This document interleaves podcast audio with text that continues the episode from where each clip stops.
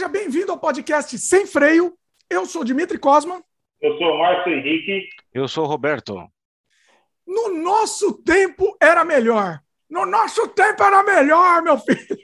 Vamos juntar aqui os velhos, os três velhos aqui, para a gente recordar eh, lembranças e comparar com a atualidade. Essa é a ideia da pauta, né? É verdade. Vocês surgiram com essa ideia. Me fala, me explica aí melhor. Quem vai explicar melhor? É que eu tô ficando velho, né? Então a gente tá ficando aí, tá cheio de gente aí é, com frescurite hoje em dia, né? Então a gente tem que contar um pouquinho como que era a nossa época, né? Que era mais legal, né? Pois será que era mais legal mesmo? Será? Eu acho que era, cara. Vamos saber, vamos, vamos discutir aqui para saber. A gente vai lembrar de um monte de itens e discutir esses itens também, comparar e contar. Vai ter muita história também aqui, muita história aqui de, de adolescência. Se preparem também aí. Beleza? Bom, Vamos que vamos. Deixa eu dar os recados rapidinho aqui, aí depois a gente solta o nosso papo, beleza? Já começa no começo do programa, já dá like logo pra gente aí. Já se inscreve no canal se ainda não é inscrito, clica no sininho de notificação, divulga, divulga o programa, ajuda a gente divulgando o programa também. A gente está disponível no youtube.com/barra Dimitri Cosma e também áudio no Spotify, Apple, Google, etc e tal. E também no dimitricosma.com. Você pode escutar esse podcast, o feed dele completo no dimitricosma.com.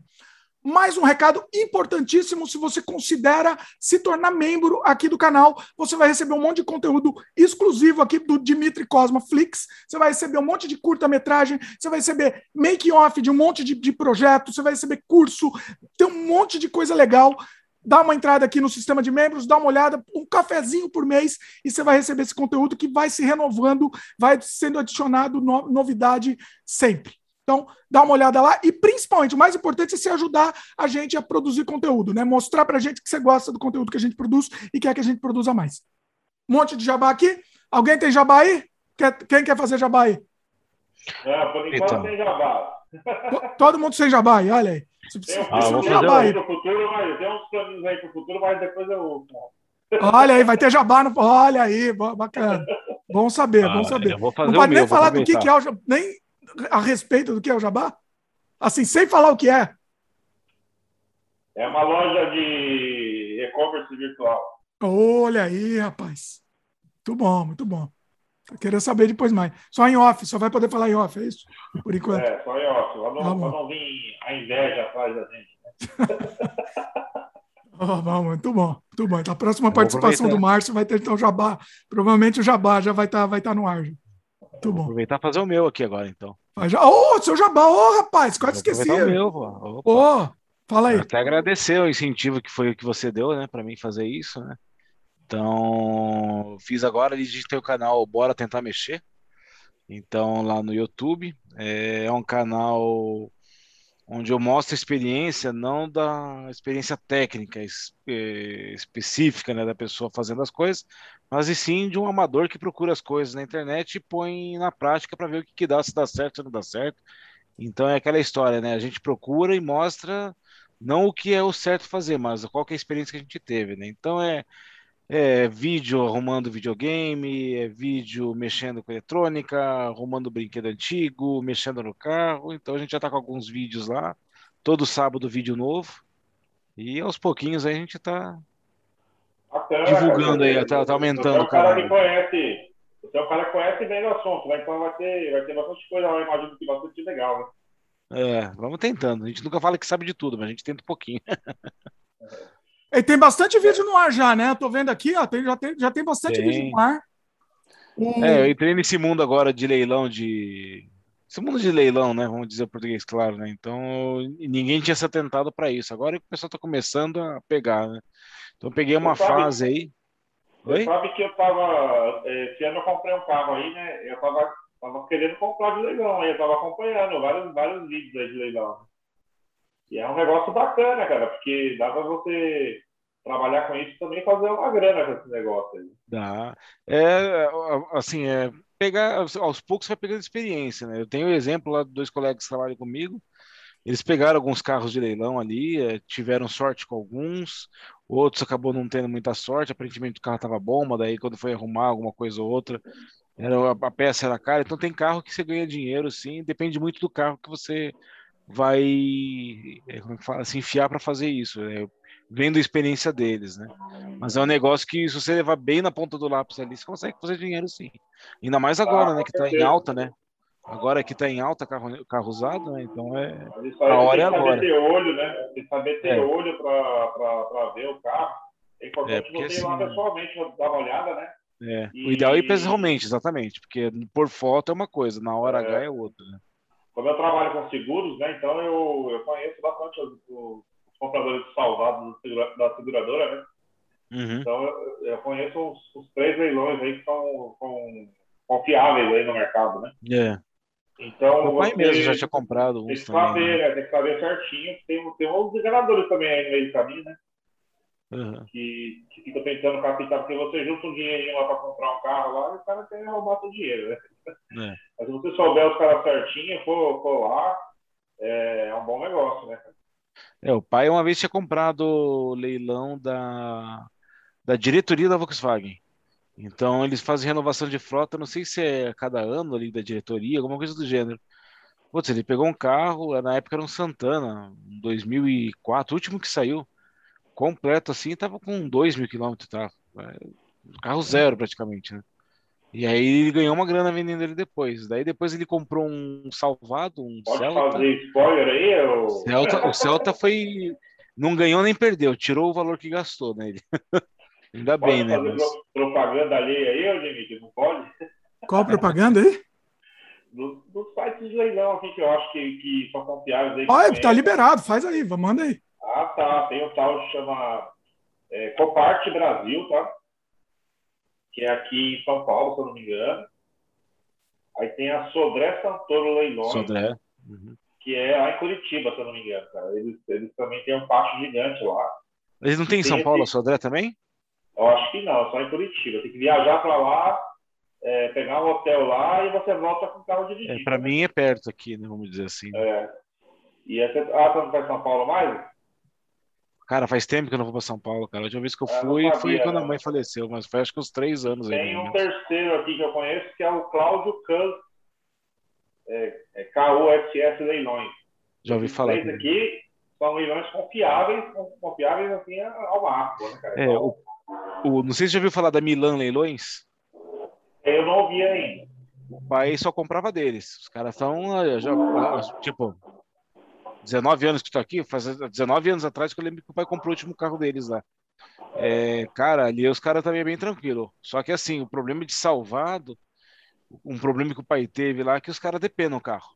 Eita. Então o carro entra de um jeito, eles, você tira ele de outro. Então eu tava com o cinto de segurança trocado de um outro carro, tava com o step que não era dele, que era de um Gol, é, tapete, carpê, os caras depenaram o carro e. É normal. Assim, quando Isso você fala é... de leilões, quando você fala de leilões, você tem dois tipos de leilões. Né? Você tem o leilão do, do, do carro que foi batido, né? Uhum. Do PT, sei lá, deu um roubo no carro e o carro, e o carro bateu e a seguradora. Acionou o airbag já dá perca total, praticamente. Né? É, a seguradora já tinha indenizado o segurado, né? Ou achou o carro depois, já sabe, tem várias situações, né?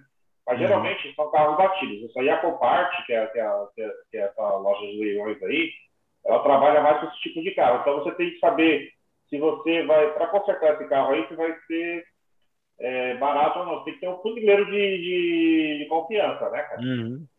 Ah, já na Sodré Santoro lá, que é lá em Curitiba, são carros recuperados de gente que não conseguiu pagar o financiamento, entendeu, cara? Então, uhum o carro está inteiro, está funcionando, né?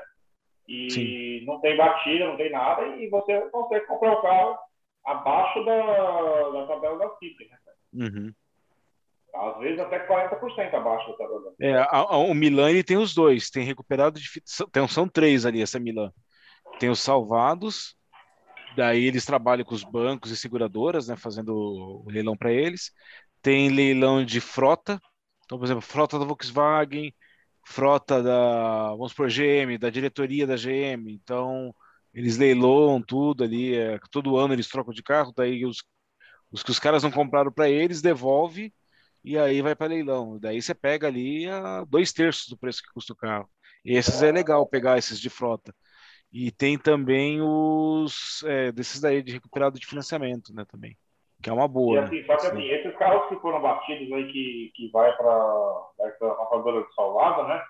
Eles uhum. ficam marcados no documento como um carro de, que já foi revendido. Sinistrado. Esses carros que você compra de financiadora, de, que é recuperado de financiadora, eles não ficam marcados, né? Então eles uhum. têm o preço normal de mercado. Já os carros que foram recuperados de, de, de perda total, alguma coisa do tipo, eles é, abaixa, é, abaixa bastante o preço deles no mercado, né, na tabela fixa. Né, É, eu vi um, um caso, é, foi um leilão em São Paulo, não foi na Milan. Foi, não lembro qual que era a, o leiloeiro ali. Mas eles têm um pátio que é que nem aqui nos Estados Unidos ali, aqueles vídeos que passa, os auctions lá neles lá, né? Vai passando o carro ali, o pessoal já dá lança, já tira o carro, já entra outro e vai indo, né? É. Cara, foi um Jetta, se não me engano. Mas o Jetta tava com 14 mil quilômetros. Só que o cara falou: ó, esse Jetta aqui é carro para 100 mil reais.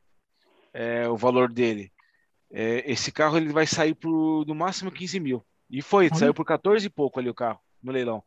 Só que o carro estava inteiro. Você olhava o carro, mas como? Impossível, né?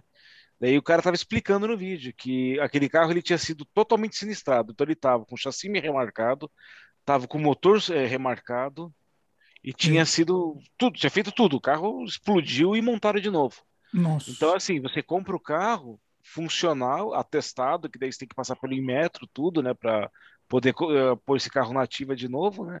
Faz aquele laudo pericial, né? E só que daí consta que o carro é sinistrado. Daí é aquela coisa. Compensa eu pegar um carro desse, rodar, usar ele até dizer chega, e eu vendo pelo preço que eu peguei. Aí sendo honesto, né? Sim, aí a pessoa tem que ser idônea. Porque tem gente que pega, faz as gambiarras deles ali e vende como se nada tivesse acontecido e, e estoura a bomba lá na frente quando o outro cara for vender, né? Então. Não, é um mercado, é um mercado alternativo isso aí, dos carros que é. são marcados, né, cara? Tipo assim. Mas assim, você pode. É, que nem eu tava querendo comprar um carro e eu tava juntando dinheiro o ano inteiro, né? Sei lá, tinha juntado 20 mil reais. Eu falei, com 20 mil reais eu consigo comprar um salvado desse aí, ó, e andar de uhum. carro, banco de couro, teto solar, né? Tipo, sei lá. Aí, aí aproveitando, né? É. É. E aproveitando o gancho do nosso papo hoje, né? Como é que era antes e como é que é hoje. Né? É, então, isso que eu ia falar, porque vocês estavam, vocês estavam sem freio, Não, tá? O, o, nesse assunto já está puxando Vamos o gancho. Vamos pro assunto, né? é. é. Antigamente, né, o, até que como o Márcio tá por dentro dessa parte de carro, eu tô por dentro, o Dimitri é uma negação no carro, meu Deus Absolutamente livre, nada. já tem nada. outros vídeos que a gente já falou disso daí. Eu sem ligar, nem, sem ligar nem vamos entrar no mérito. O Dimitri precisa de um Tesla, onde ele fala para onde quer ir e pronto, e deixa o carro que se vira. Meu sonho da minha vida. Nunca mais dirigir. Já, já bateu o carro aí no Canadá, Dimitri? Oi? Já estreou batida de carro aí ou não? Não bati aqui, hein? Olha, olha que beleza. Bate na mesa, bate na mesa. bate na mesa. É que é Mas, é... né? Nossa, eu batia muito, né? Deus Batíamos. Deixa, Mas, peraí, pessoal que não entendeu, deixa, deixa eu explicar uma coisa antes da gente continuar. Vai, o, se defenda, vai. Os três aqui a gente estudou no colégio juntos, né? Há quantos é. anos atrás? Cara, eu tô aqui há 20 anos. Não precisa falar a idade de ninguém, não precisa falar a idade porque eu escondo a minha idade. Eu Cara, tô com 25 eu... anos, né? Você sabe que eu tô com 25 anos. Ah, uns, uns 20 e poucos anos aí, uns 20 Não, mais, que 20 e poucos anos. Vai, vou fazer a conta real aqui, não, peraí, né? Não é, não é. Acho que faz quase 30 cara, anos. 93, 30 anos. cara. Foi em 93. Quase 30. 30 anos, praticamente. É, 30, foi em 93 que a gente estava no paralelo. 30 anos. Deus o livre, guarda. Inacreditável. Bom, e aí, assim, temos, temos histórias, muitas histórias para contar aqui de antes e depois. Inclusive, assim, já fizemos o podcast com o Roberto e com o Márcio separadamente. Então, hoje a gente vai confrontar, inclusive, as histórias. Assistam os outros episódios também, que são muito bons. Mas vai lá. Aproveitando o gancho que estava falando ali, né? Então, o... antigamente o Detran ele não tinha interligação entre os estados. Hum. Então, o Detran de São Paulo tinha o seu controle, do Paraná outro, e assim por diante. Então, o que, que você fazia antigamente? PVA, num estado é um valor, em outro é, a alíquota é X, em outro estado é Y. Então, Muitas pessoas, por exemplo, pegava carro, tinha algum conhecido aqui em Curitiba, deixava o carro com o endereço daqui. Aí pagava 1% de PVA. Em Olha. São Paulo é 4,5%. Né? Hum. Então tinha muito disso. Daí agora acabaram com isso daí, né? Como? Subiram ali que todo aqui ferrou com todo mundo. Subiu tudo, né? É o jeito de resolver, tudo. sobe tudo. Então, então vamos subir aí, tudo. Aí, ainda tem, ainda tem a, tipo, locadoras de carro que nem Unidas, né? Que estão, estão em Belo Horizonte, né? É tudo Belo Horizonte. Ali, ali ainda tem alguma é. coisa lá. Porque todas as placas é. de carro da Unidas são de Belo Horizonte, então eles têm alguma vantagem lá, não é possível, né? Placa P e Q é tudo de lá.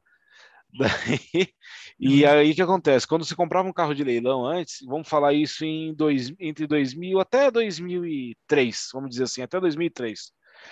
É, acho que logo depois aí unificou as bases, é, tipo assim, as bases dos Detrans, né, conseguiram conversar entre si, né? Então você comprava um carro leiloado em São Paulo, tá? E transferia para cá, fazia uma transferência de estado, não de município, né? Aí dentro de São Paulo mudava de estado. O carro, quando passava para cá, passava limpo. Saía todas as informações. De sinistrado, disso. Eu vou te, falar também, eu vou te falar outra coisa também que tinha nessa época aí, que mudou, né? Então os caras também pegavam assim. Eu tive um carro assim, na verdade. É, é, pegava um carro que deu PT, né? Por exemplo, eu tive um Vectra CD que deu PT, atravessei a 9 de julho para os Estados Unidos lá, de madrugada e quase morri, né? O carro virou, virou amassadinho, né? é um pastelzinho. E aí eu vendi meu carro para uma compradora de salvados, naquela época, justamente nesses anos por aí, nesses anos aí. Pegaram meu carro, não tinha, não tinha nem como consertar o carro. Acho que era 15 mil reais para consertar o carro, o carro valia 18, sabe? Nossa. Passei o carro para a compradora de salvados, eles compraram meu carro, quitaram o financiamento do carro, né, cara? E aí depois, passou duas semanas, eles estavam me ligando, ó, você precisa passar o documento que o cara vai viajar com o carro já, sabe? Ô, louco. Então, eles pegavam o documento do carro que era quente, pegavam um carro que, sei lá, era roubado, alguma coisa do tipo, e remarcava o chassi do carro tudo mais, remarcar os vidros, né? Fazia uhum. um trabalho profissa lá. E aí colocava o carro para andar, o carro roubado para andar de novo, como se fosse o carro quente do documento, né? Uhum. Por isso que o por isso que o governo mandou remarcar agora os carros da perda total. Se está remarcado, não tem mais como fazer, né? Não então, dá mais para fazer isso, então. Não dá mais para fazer isso, exatamente. Era uma prática comum, cara, isso aí. É, e outra, assim, é, é, hoje a polícia tem meios né, é, bem eficazes aí de descobrir. Então, eles usam produtos químicos ali, ácidos, que o cara joga por cima ali do onde vai, por exemplo, tem o número do chassi ali em determinada área do carro. Então, o que o pessoal fazia? Geralmente eles recortavam, tiravam um e colocavam o outro. Um exemplo clássico disso é Peugeot, os Peugeot 206. É, no, o número do chassi fica na, no porta-mala. E vira e mexe da porrada, bate atrás, amassa e aí fica elegível. Os caras eles cortavam a traseira de outro carro, tirava ali, mudava, soldava e não via nada. Só que daí tem um ácido que você põe, tem os produtos que você faz ali, você consegue ver onde que teve solda, onde que foi rebatido. Hoje, assim, é, consegue bem. É, é mais difícil, mas não é impossível. Eu acredito que não seja impossível ainda. Acho que deve ter algum esquema. Eu sei que é daqui, por exemplo, em Foz, os caras trazem muito carro antigo, né?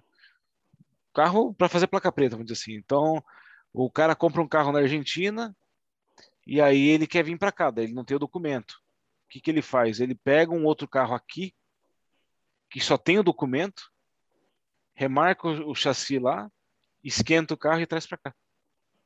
É. Carro antigo. Tem muito disso. Então, o cara vai, compra, compra o documento aqui e assim. o outro.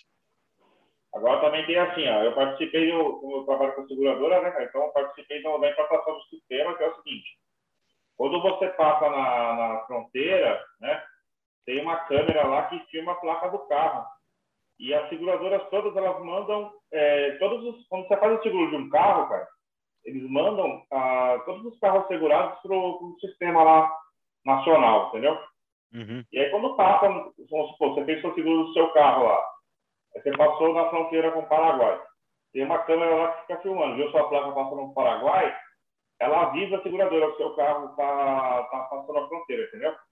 Uhum. Se depois tiver um, um, uma queixa de furto, alguma coisa do tipo, eles conseguem rastrear que o carro foi levado para fora do Brasil, entendeu? Uhum. E, Isso é bom. que sumiu ou voltou depois. Então hoje, cara, tá tudo cercado essas coisas aí. Não tem mais como fazer esse tipo de é. coisa. A própria CNH, quando os Detrans não se conversavam, como eu falei, né? Eu tinha, eu, eu me entrei numa roubada aí, que foi o seguinte, eu tinha comprado um carro, isso em 96 ou 97, eu comprei um carro e ele era de Santo André, a placa dele era de Santo André. Daí como é que funcionava aí antes? O pessoal, eu tinha que mudar para São Paulo, né? Então eles tiravam a tarjeta da onde tinha ali a cidade na placa, né? É, eles, falavam que fazia o depósito disso. Né? Eles tiravam né, a tarjeta, o despachante, você pagava uma guia e daí depois de alguns dias você tinha, você ia lá no Detran para colocar a tarjeta de novo, tá? Depois de ter feito o processo de mudança de município. Só que daí você andava com um papelzinho tosco, um canhotinho. E aí uma vez eu comprei o carro e estava indo trabalhar. Cara, de repente só via assim, o DSV, né? Antigamente era DSV, né? Agora é CT, não sei se já mudou o nome de novo disso daí. Mas é, os amarelinhos ali veio atrás e o cara dando farol. Eu nem tchum, cara. E aí, quando eu dei a seta para entrar no, no, prédio ali, no, no, Vila Lobos ali, que eu ia pro meu trabalho, cara, o cara veio por fora assim, subiu em cima da guia e jogou o carro em cima de mim. Não deixou eu entrar. Daí aquela palhaçada, né? O pessoal chegando no trabalho, olhando, e os caras vindo ali com tudo em cima de mim. É, você tá com a placa adulterada. Eu acabei de comprar o carro, falei pro cara. Uhum. Não, cadê a tarjeta do teu carro? Eu falei, o despachante tirou e eu tô esperando o processo. Daí, cadê o canhoto? Daí eu falei, tá aqui o canhoto, né? E cadê o recibo do pagamento? Eu falei, o cara só me deu isso. Não, você tá irregular. Aí o cara me deu duas multas, duas ou três multas. Foi sete pontos cada uma, cara. O valor era ridículo, mas era para andar adulterado, sem porte de documento, uma coisa lá, jogaram um monte de coisa. E perdi minha carteira por causa disso, cara. Nossa! Perdi a carteira, porque é 21 pontos, né? Daí perdi a carteira. Você vê que essa, você vê que Aí, placa nova nem, a placa nova nem tem mais tarjeta, né? Não tem mais nada. Ainda bem. Que o pessoal fala, ah, mas você não sabe de que cidade que é. Cara, o que, que isso vai dizer, cara, hoje no carro? Se está escrito São Paulo, Santo André, ou isso, aquilo. Se você pega o número, você baixa o Sinesp, você já vê de onde o cara é. Mas enfim. É, é muita burocracia, né? Mas é. Não, e daí nessa brincadeira, e o cara, to... e o cara aprendeu o documento do meu carro. Eita. Era um golzinho que eu tinha pegado um CLI. Era 96 o golzinho. Foi em 97 que eu comprei o carro. Ah, 97, 98. Aí o cara. Eu nem dei bola. Aí no dia seguinte ele despachante, ó, tá pronto o documento. Porque eu tinha feito a transferência. Uhum. Aí nesse meio tempo eu tava andando com o documento antigo. A polícia me enquadrou, pegou o documento e chegou meu documento novo. Falei, ah, dane-se, né? tô com o documento em mãos, o que, o cara vai fazer, né? E fiquei com o carro, cara. Andei, andei um ano. fiquei quase dois anos com o carro. Daí Mas o ponto na carteira, o ponto na carteira tomou. Tomei e perdi a hum. carteira. Daí eu entrei com recurso, tudo. E ficou, né? Antigamente era burocrático pra caramba, levava anos isso, né? Nossa. Então eu, eu né, hoje você já toma, já vem a cartinha, você tem que entregar a carteira no Detran e ferrou. Não, antigamente se eu entrava com recurso era uma burocracia desgraçada. Você ia levando com a barriga. Aí, resumo da história. Daí eu tive que provei que foi culpa do despachante, que isso é aquilo. E, então eu tinha pedido assim, não me isentava de pagar a multa, mas eu também não queria receber os pontos indevidamente, que não foi uma culpa minha, né? Resumo da história, para encurtar. Aí eu indo trabalhar uma vez de manhã, a Marginal Pinheiro, você tá andando, de repente para, né? Ali perto do Carrefour, ali da Alexandre Dumas, onde você morava antes, né? Uhum. Parou ali o trânsito, cara. Um golzinho quadrado na minha frente freou, eu segurei.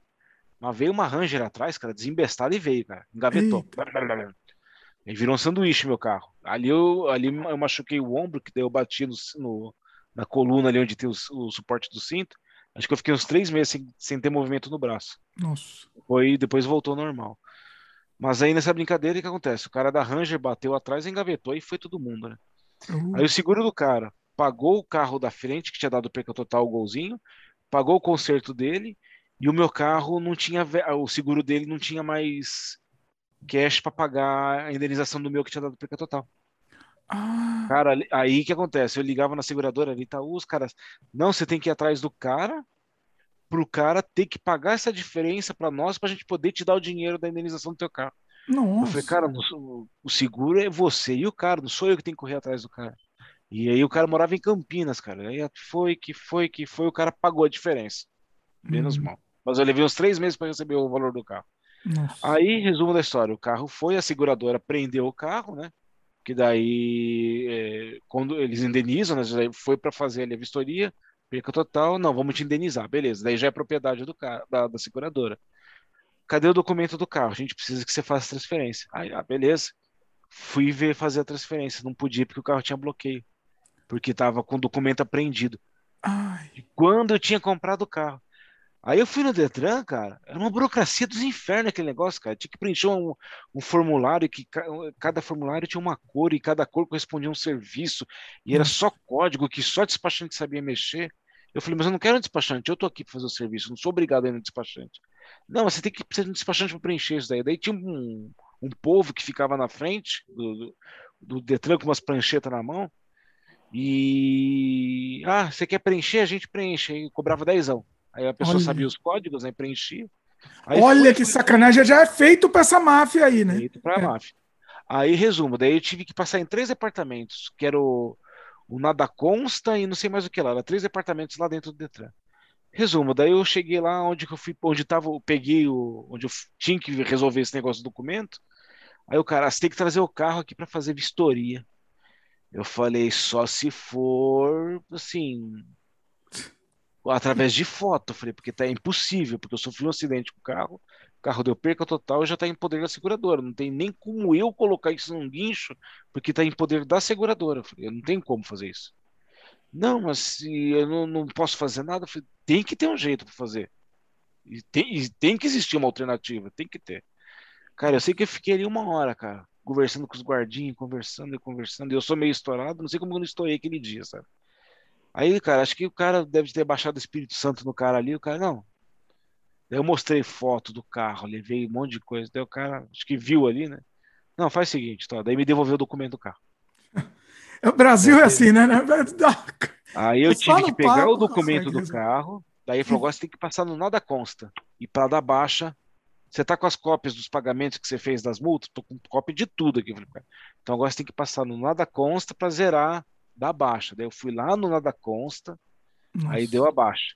Aí que eles me deram o documento de transferência já no meu nome, que estava prendido lá também, eles não tinham mandado, né? Só mandaram o documento ali, normal. Nossa. Cara, mas foi um inferno, cara. Eu me livrei disso. Deus, Isso daí ainda existe? Ainda é assim ou não? Não, não. Hoje em dia, não, é não. Hoje em dia é mais tranquilo. Hoje, é, cara, não tem nem comparação com o que era antes. Hoje, hoje em dia, você... hoje em dia você vai comprar um carro, você tem é obrigado a passar uma vistoria lá do, do carro e não é, não é vistoria do, não é, é. vistoria física. Aí não, em São é Paulo ainda você tem que fazer, né? É. Aquela vistoria, tem uma vistoria que você faz ali, o laudo ali, e, não sei como é que é. E quem está comprando aqui... tem que pagar, né? Quem está comprando tem que pagar esse laudo, se não me engano. Hum. Ah, é? Não sabia disso. É. Porque aqui ainda não tem, aqui no Paraná, isso ainda não tem. Não, você é obrigado a fazer o laudo, não, não transfere sem laudo. Uhum. E o laudo vai falar tudo qual é o histórico do carro, o que está acontecendo. Né? E, isso assim, é uma segurança, eu acho isso válido, isso é Sim. é importante ter. Mas aqui ainda não tem se implantado. É, eu, comprei, eu comprei meu carro esse ano aqui também, eu tive que pagar esse laudo aí, pra, aí tive que levar o carro lá para fazer o laudo, tudo mais. Tal.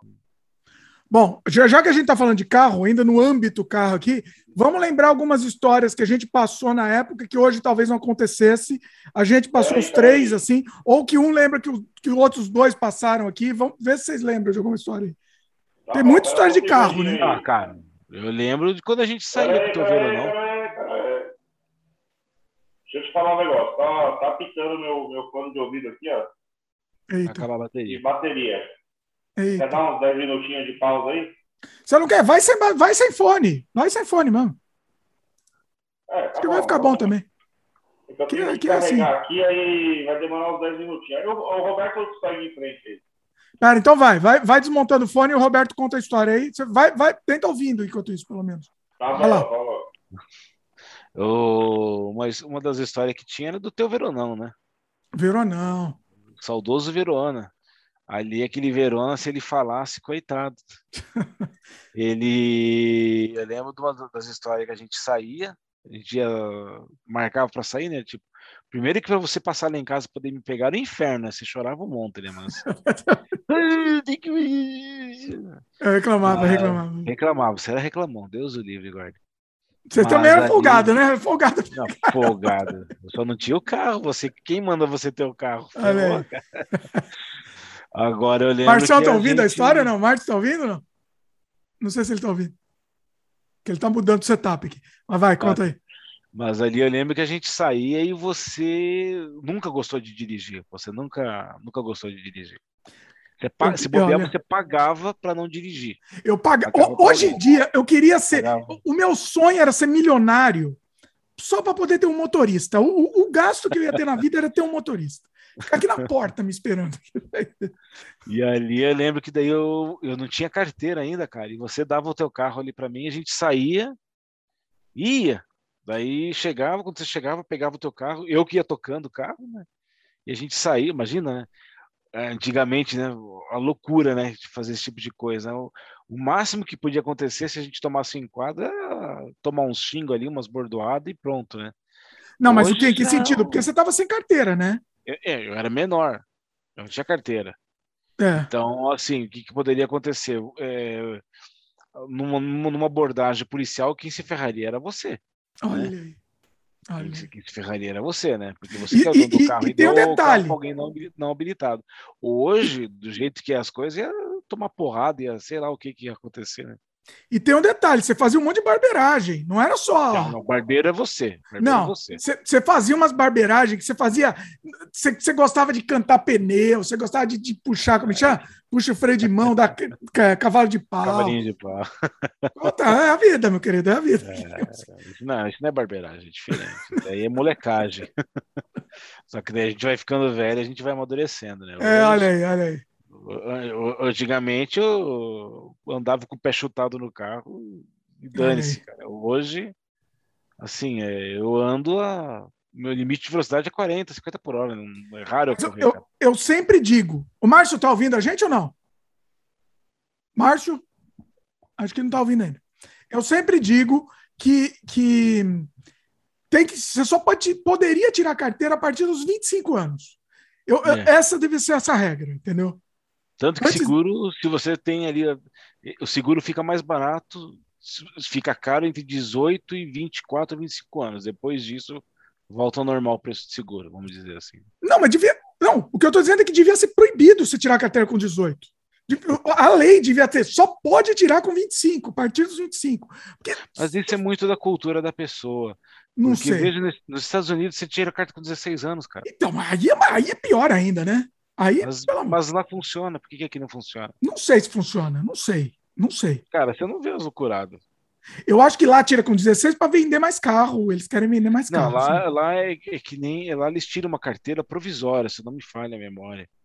É uma carteira provisória que você pode tirar aos 16. Aqui no Canadá também. E é aí, assim. aos 18, você tira a definitiva. Eu acho que é alguma coisa assim, não tenho certeza. Aqui também, é uma carteira provisória que fica um negócio no carro falando que é learner aprendiz. Ah, eu lembro quando você fez o vídeo ali. É. E você só e pode assim, andar com alguém habilitado junto, né? É. E lá Mas mesmo assim, entendeu? também é assim, antes. Com 18 anos, 18 anos, é, é muito irresponsável para tirar carteira ainda. Eu Pô, acho os caras cara votam com 16 aqui. Cara. também, também responsável também. Ó, o Márcio tá com, tá com problema aí com fone de ouvido aí. Ainda bem que ele não escutou isso, mas tudo bem. Seguinte, não, não sei. Eu acho que não, eu acho que não, não dá. Eu acho que não dá. Eu acho que devia esse daí devia uma coisa que devia ser mudado. Ó, voltou aí, Márcio. Tá ouvindo a gente de novo ou não? Não tá ouvindo. É, tá aqui, aqui, aqui, a gente fazia era isso. Eu lembro uma vez, cara, a gente saiu e o point da, ali na, na nossa época, o point era ir, ir zoar ali na Augusta, né? Augusta, São João. Zoar na Augusta. Você tá querendo... é, que é importante o Márcio ouvir essa conversa. Meu. Era importante ele ouvir. Ele, ele tá, tá... Ah, tá ouvindo? É. O zoar na Augusta subentende se ficar andando com de carro lá e dando volta no, no quarteirão que nem uns tontos. Augusta, Augusta hoje em dia, isso antigamente, né? Porque hoje em dia não é mais lá, não. Não? Como é que é? Augusta, hoje em dia, eu moro aqui perto, né? Eu moro, eu moro atrás do MASP, né, cara? Uhum. É, do lado, hein? Augusta, Augusto hoje em dia, é, todos os pulpeiros da Augusta fecharam, né? Não tem mais nenhum aberto. Sério? O falecido Casarão também fechou, né? Então não tem mais nada, cara. Só tem, só tem evento LGBT lá agora, né? O pessoal dominou a área lá. Olha. Tem uns botecos ali na, na, na, Augusta, né? Mas assim, uhum. é, chega uma, uma hora da noite os caras fecham umas ruas ali do lado perto da Augusta ali, fica fazendo um cartão lá. E é só LGBT, né, cara? Mudou completamente o ambiente da, da, nossa época. Na nossa época era putaria, hoje em dia não é mais, não, cara. os puteiros fecharam tudo? Fecharam tudo. Olha. Caramba. Nossa. Eu lembro que era ali na, na, na Higienópolis também. Só que na Higienópolis ficavam os, os as mulheres de trombo ali, né? vem, lá vem. Ó, pessoal, é a vida. Hoje, hoje é a vida aqui, tá valendo. Ali, ali ficava as mulheres de trombo. Daí a gente passava lá pra zoar. Daí eu lembro que uma vez você. Não passar pra zoar, a gente passava só pra olhar. Não, pra, pra, pra, pra, é. E, e assim, ah, vou contar uma coisa. A gente às vezes a gente passava fazendo vídeo até. A gente tem, tem vídeos, ah, uns documentários. Mas você lembra? Lembra quando a gente foi ali? Isso que eu ia falar. A gente Cuidado lá... com essa história aí, cuidado não, aí, não, pessoal. A gente tava passando lá. E aí o Márcio tá para... tomando uma, vou ter que tomar falou, uma também, Márcio. Ah, olha isso. Você falou para parar o carro, alguma coisa do gênero. Devagar. E aí a, a, mulher ficou com medo, cara. Que, a gente, que ela achou que a gente ia atacar extintor nela. Porque faziam, Daí você, né? A gente ia parar para perguntar alguma coisa. Perto da casa do Antônio, onde a gente comprava CD ali, lembra? Onde, é, lembro. Era, um... era, era, naquela avenida ali onde ele ficava. E aí, para, para perguntar alguma coisa. Não sei que, que você falou para parar e eu estava dirigindo. E quando você tirou a cabeça para fora para falar, foi saiu correndo, falou, calma. Ah, me desculpa, né? Porque o pessoal tinha mania de vir pegava o extintor e acionava o extintor no, na cara do povo ali. Ela falou isso, é verdade, ela falou, não né? você lembra dessa história. Eu lembro, ela comentou, né? A gente começou falou, não, a bater é que papo com, com ela é. ali até. E na época da nossa escola que a gente estudava junto, você só você dirigia, né? Você pegava o carro do seu pai lá e, e você praticamente era o motorista da, da turma. Né? então, mas o Dimitri não gostava de dirigir, daí o Dimitri dava o carro para mim levar. Pois é. é. Mas pra mim não dava nem ferrando, né? Não dava. Não. Não, mais, é verdade. Pro Márcio ele não passava. Os dois, vocês dois eram responsáveis. Mas eu acho que o Márcio era um pouquinho mais irresponsável. Não sei. eu não sei, eu não sei o, por quê. O Monza, o Monza do teu pai era imaculado. Ninguém podia pôr a mão. Oh, pelo amor de Deus. Acho que uma vez ou duas eu dirigi o Monza do teu pai. Ó, meu pai, se estiver escutando, ó, é, conta isso para ele, para ele saber disso. O Monza não, não punha a mão. É, isso é verdade. Mas ele não o... emprestava o Monza também, né? Não deixava nem quase. Era raríssimo, era raríssimo, era raríssimo você sair com o Monza. Pois é. O... Daí o Verona não, o Verona era festa da uva, né? O Verona... o Verona era dele, né? O pai dele comprou pra ele lá, ajudou ele a comprar. Não, não era, né, né? Mas era da tua mãe hoje? Eu acho que era da minha mãe, né? Eu é, acho que era. É, é. porque era, o Escort era. O Escort era antes, mas eu não lembro se era antes, se era do. Se o Monza trocou o Escort pelo Monza ou se trocou o Escort pelo Verona, isso que eu não lembro. É, os cortes roubaram. Isso. Ficou bem pouco. Bem pouco e roubaram. Os cortes roubaram e o Verona você bateu em frente ao cemitério lá da, da, da Deu PT no Verona. Não, aliás, era para dar PT e não deu. A gente tava falando de. Você me deixou em casa, você me deixou em casa aquele dia. E você tava com alguém, não tava? Tava com o alemão. Olha quem tá aqui. O alemão. Olha aí. a outra. Pra quem, não tá, pra quem tá só ouvindo, tem o gatinho aqui, ó. Participação. Ah, peraí. Esse aqui é o Luan. Vem cá.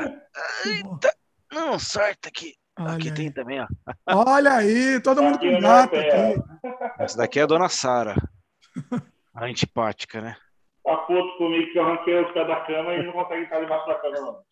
Olha. Aí tem uma outra aqui, tem um persa aqui que tá perdido em algum canto. Ele tá com a minha menina aqui. Vou voltar pro teu canto. Dela. Mas ali a. Como é que fala? A o Verona, ah, não, que eu bati, você tá falando que eu bati. É, você me deixou em casa, e aí você tava. Você saiu, você tava, acho que você foi levar o alemão, não sei o que foi. Aí eu não, acho que, que eu ia pra balada, não tava nem bêbado, não tava nem bêbado. É, não lembro. Daí eu lembro que você tinha um, era um retorno na frente do cemitério. Esse retorno eu lembro que fecharam depois até. E ali tinha um gol parado. E você foi com tudo atrás do gol. Aí eu lembro que você me ligou. Não foi, não, fui eu que te liguei. E alguém me ligou. ligou. Ele me ligou no meio da madrugada. Sei lá que era que era da madrugada esse negócio aí.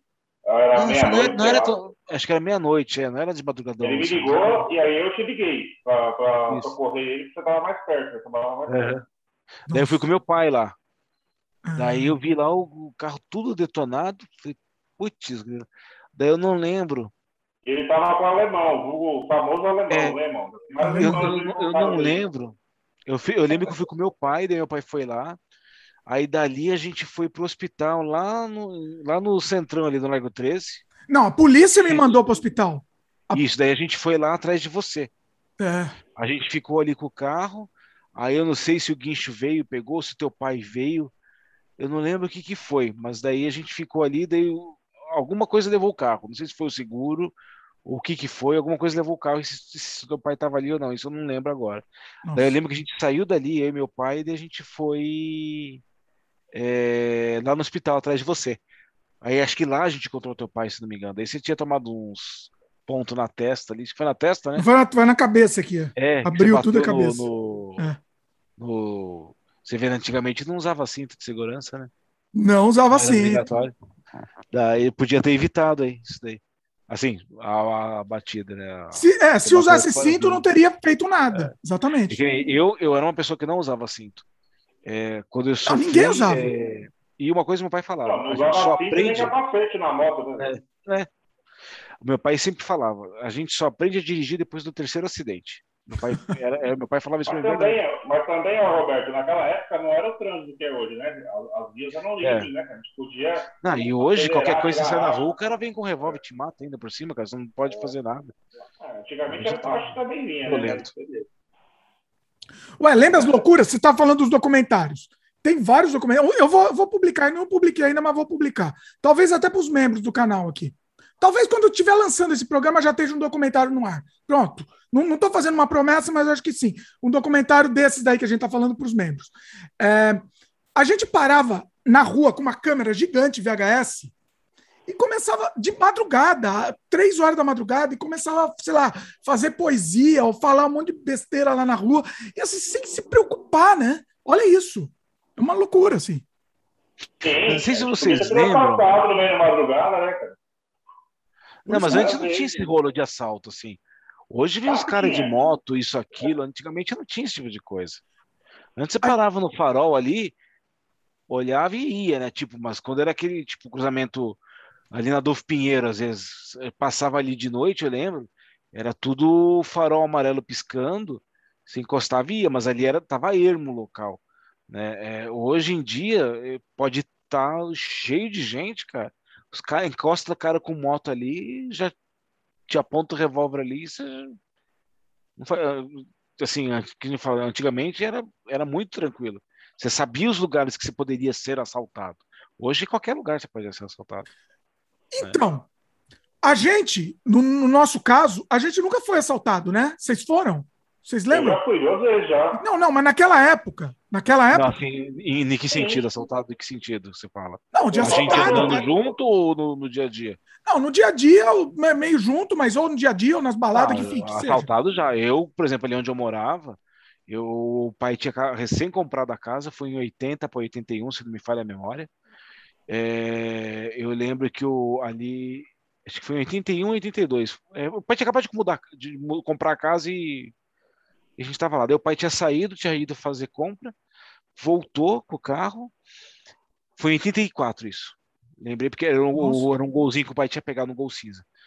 E aí o pai falou assim: ó, pode deixar o portão aberto. E enquanto vocês tiram a coisa do carro, eu vou descansar um pouquinho, daí eu já saio e já vou dar um pulinho no, no 24 horas, né? Que antigamente era banco 24 horas, né? Que você sacava dinheiro. Eu vou lá no banco e volto, né? Aí tá, o portão tá aberto.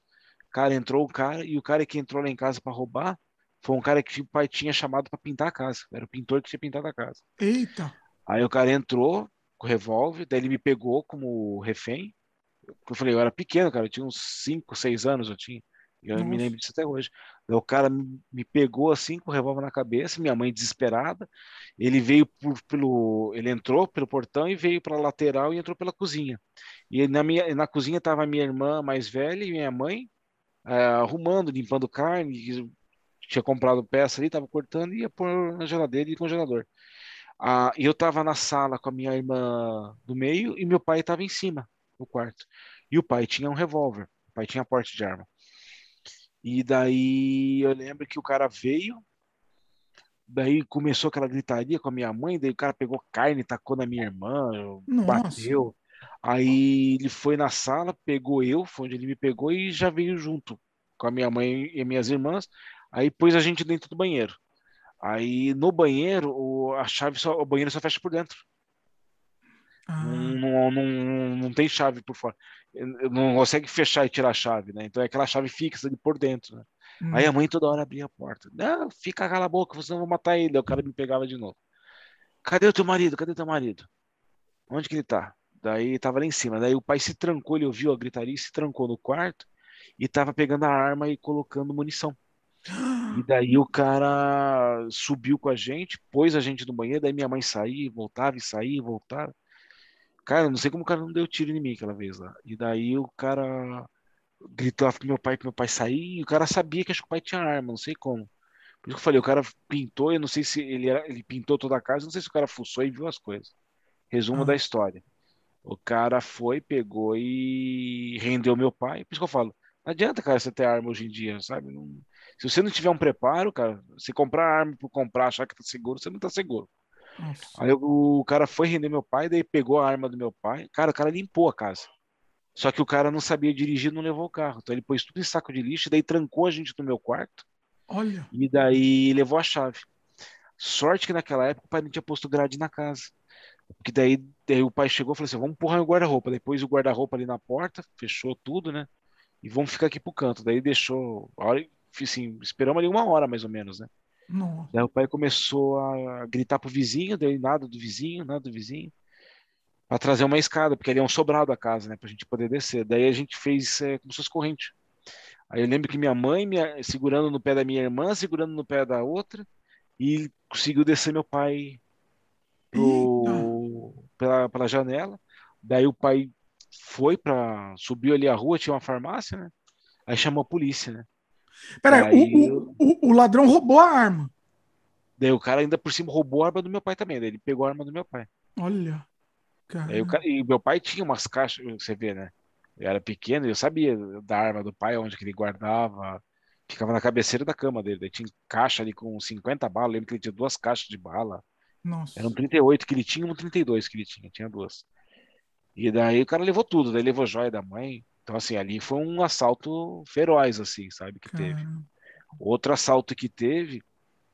E daí minha irmã, uma vez vindo da escola, logo depois, ela vindo de ônibus na escola, ela dá de cara com o bandido dentro do, do ônibus.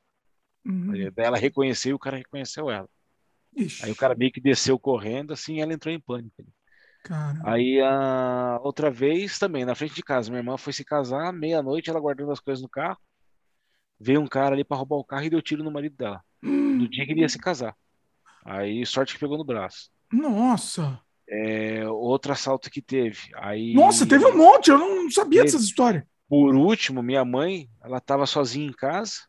Hum. Isso foi, acho que meados de 2010.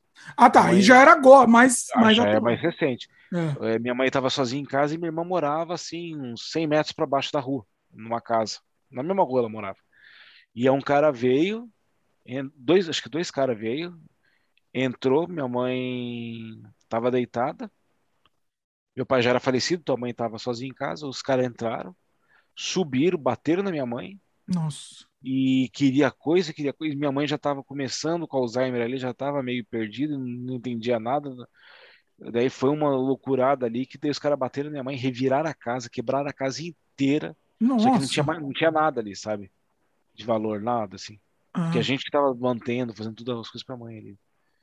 E daí levaram, daí de repente, meia-noite, minha, minha mãe lá batendo na porta da minha irmã, minha irmã tomou um susto.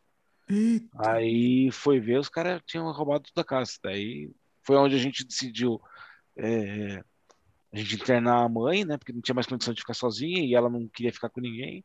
Nossa. Daí a gente Uhum. internou a mãe e aí foi onde pôs a casa para alugar ali. E tá até hoje alugada ali, a gente tá tentando vender a casa. Aí aqui Ah. em Guarapuava também.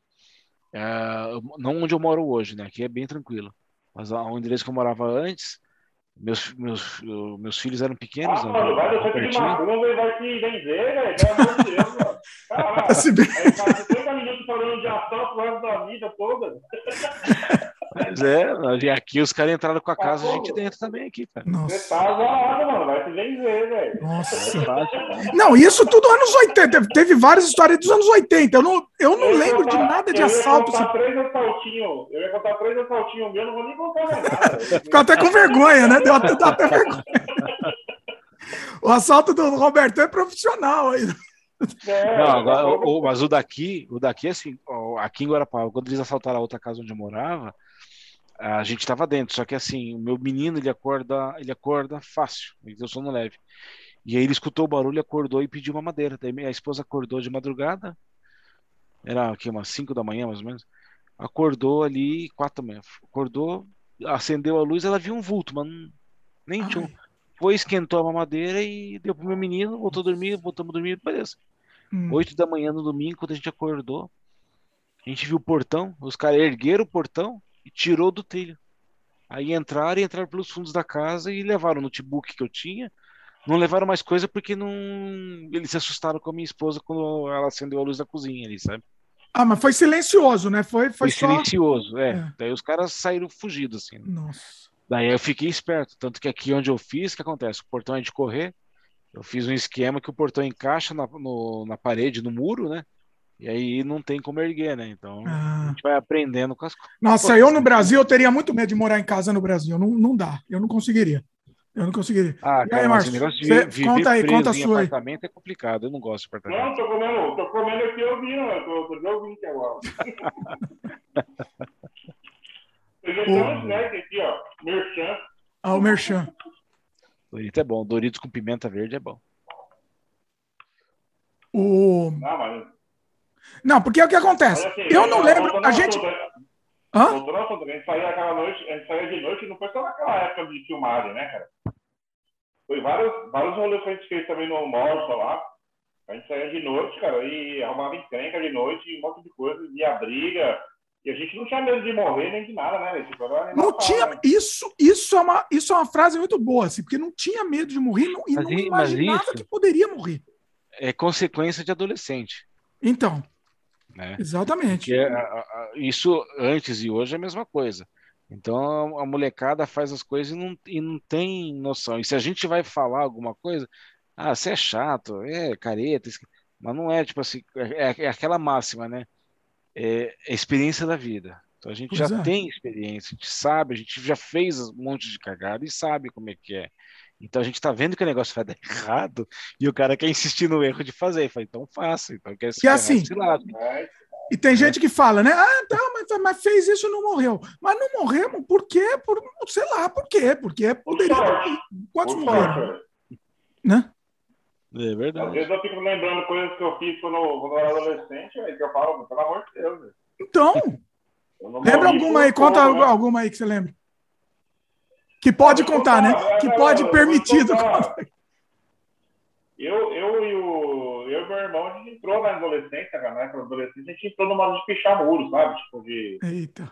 De ficar pichando muro. A gente gostava desse negócio, gostava, ficou viciado no cheiro da latinha, né? De, na hora que você pichava, vinha aquele cheiro de tinta, assim, né? Tal.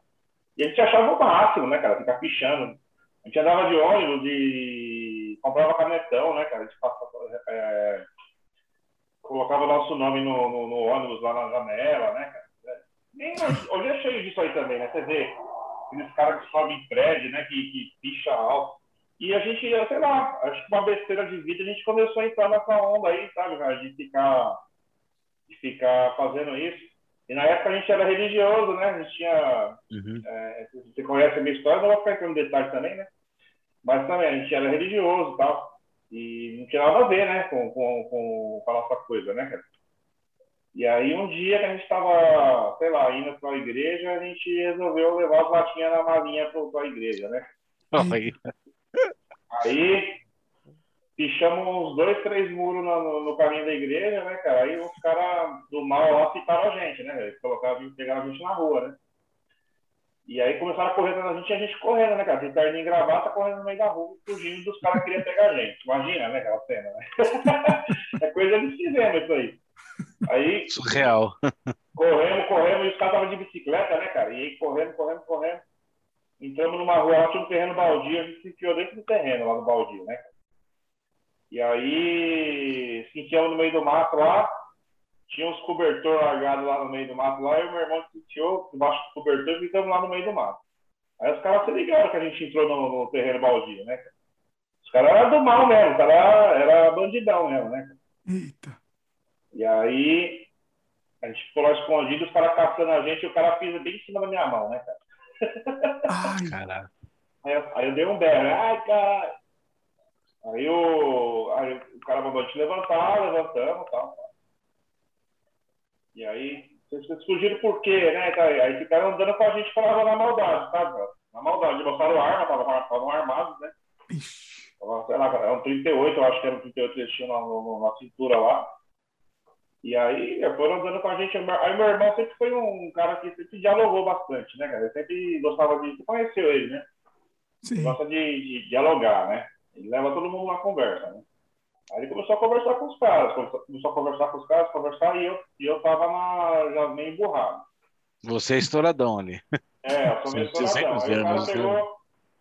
A gente tava usando duas jaquetas novas, né, cara? E uns tênis novos que nossos pais tinham comprado, né, cara?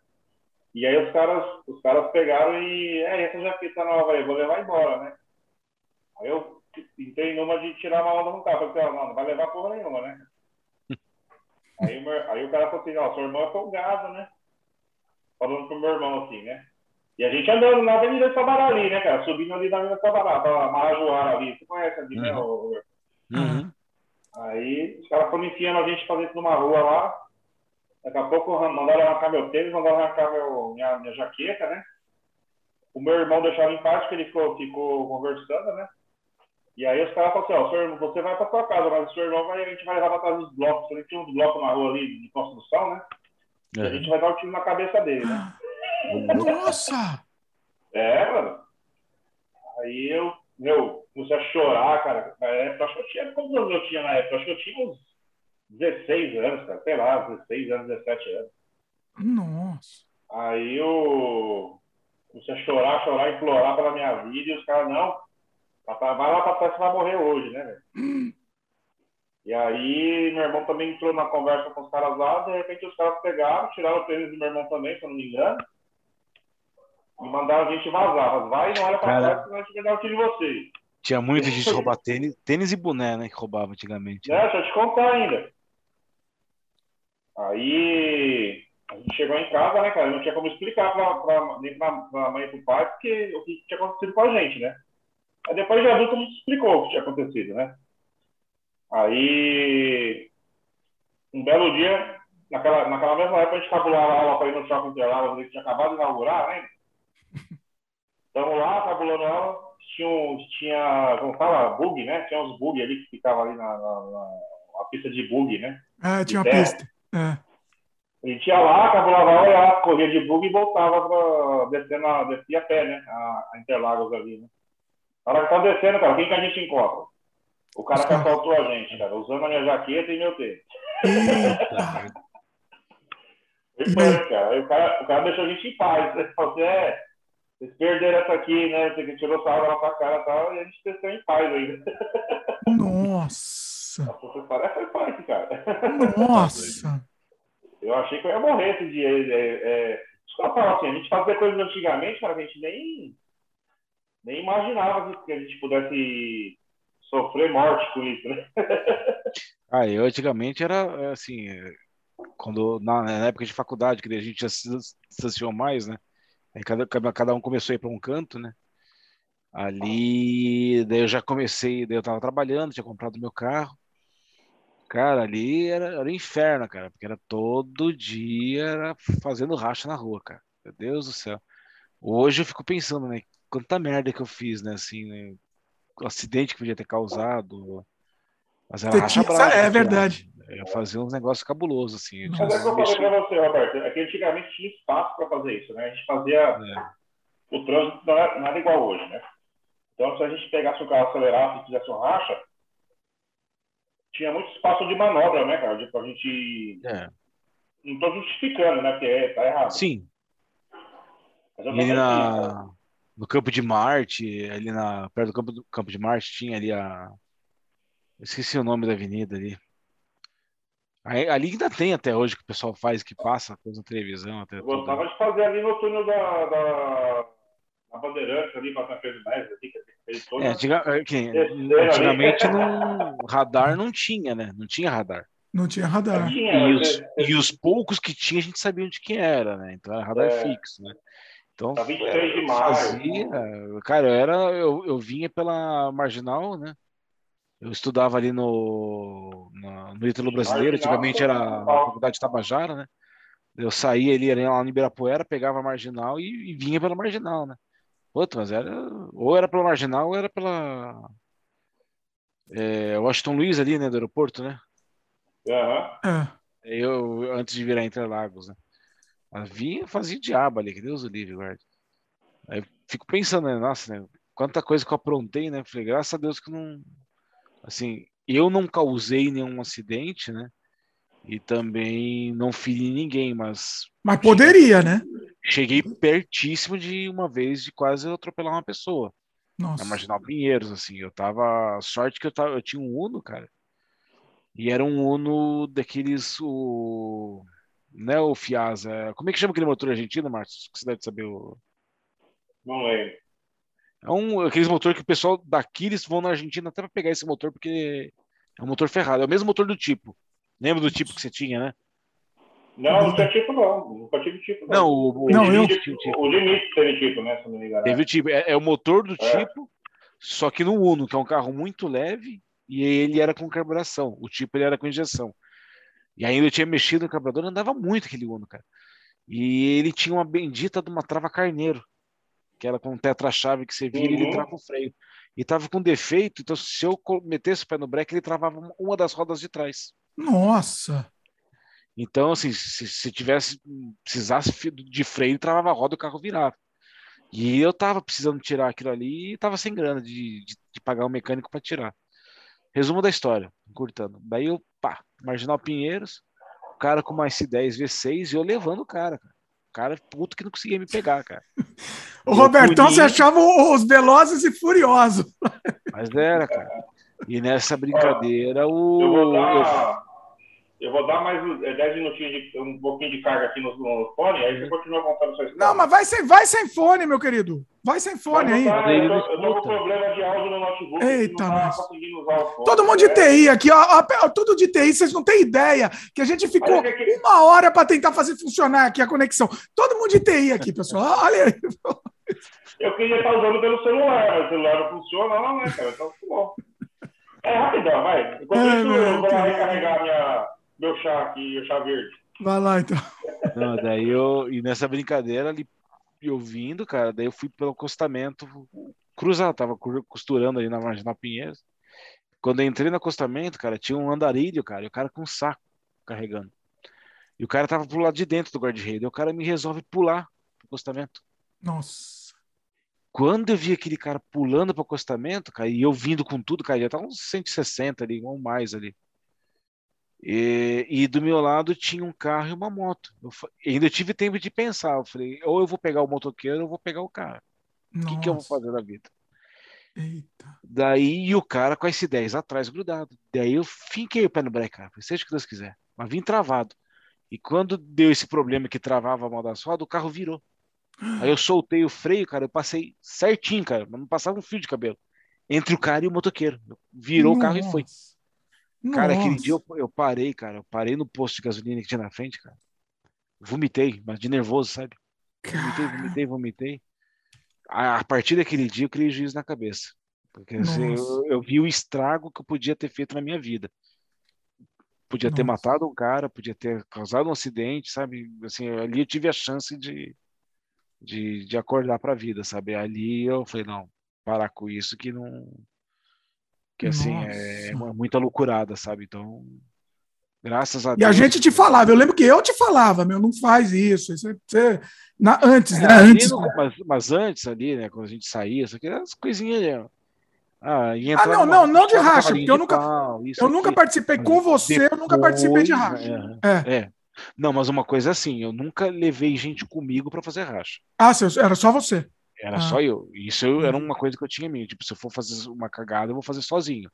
Não Entendi. vou levar alguém comigo pra, pra ferrar com a vida do cara também.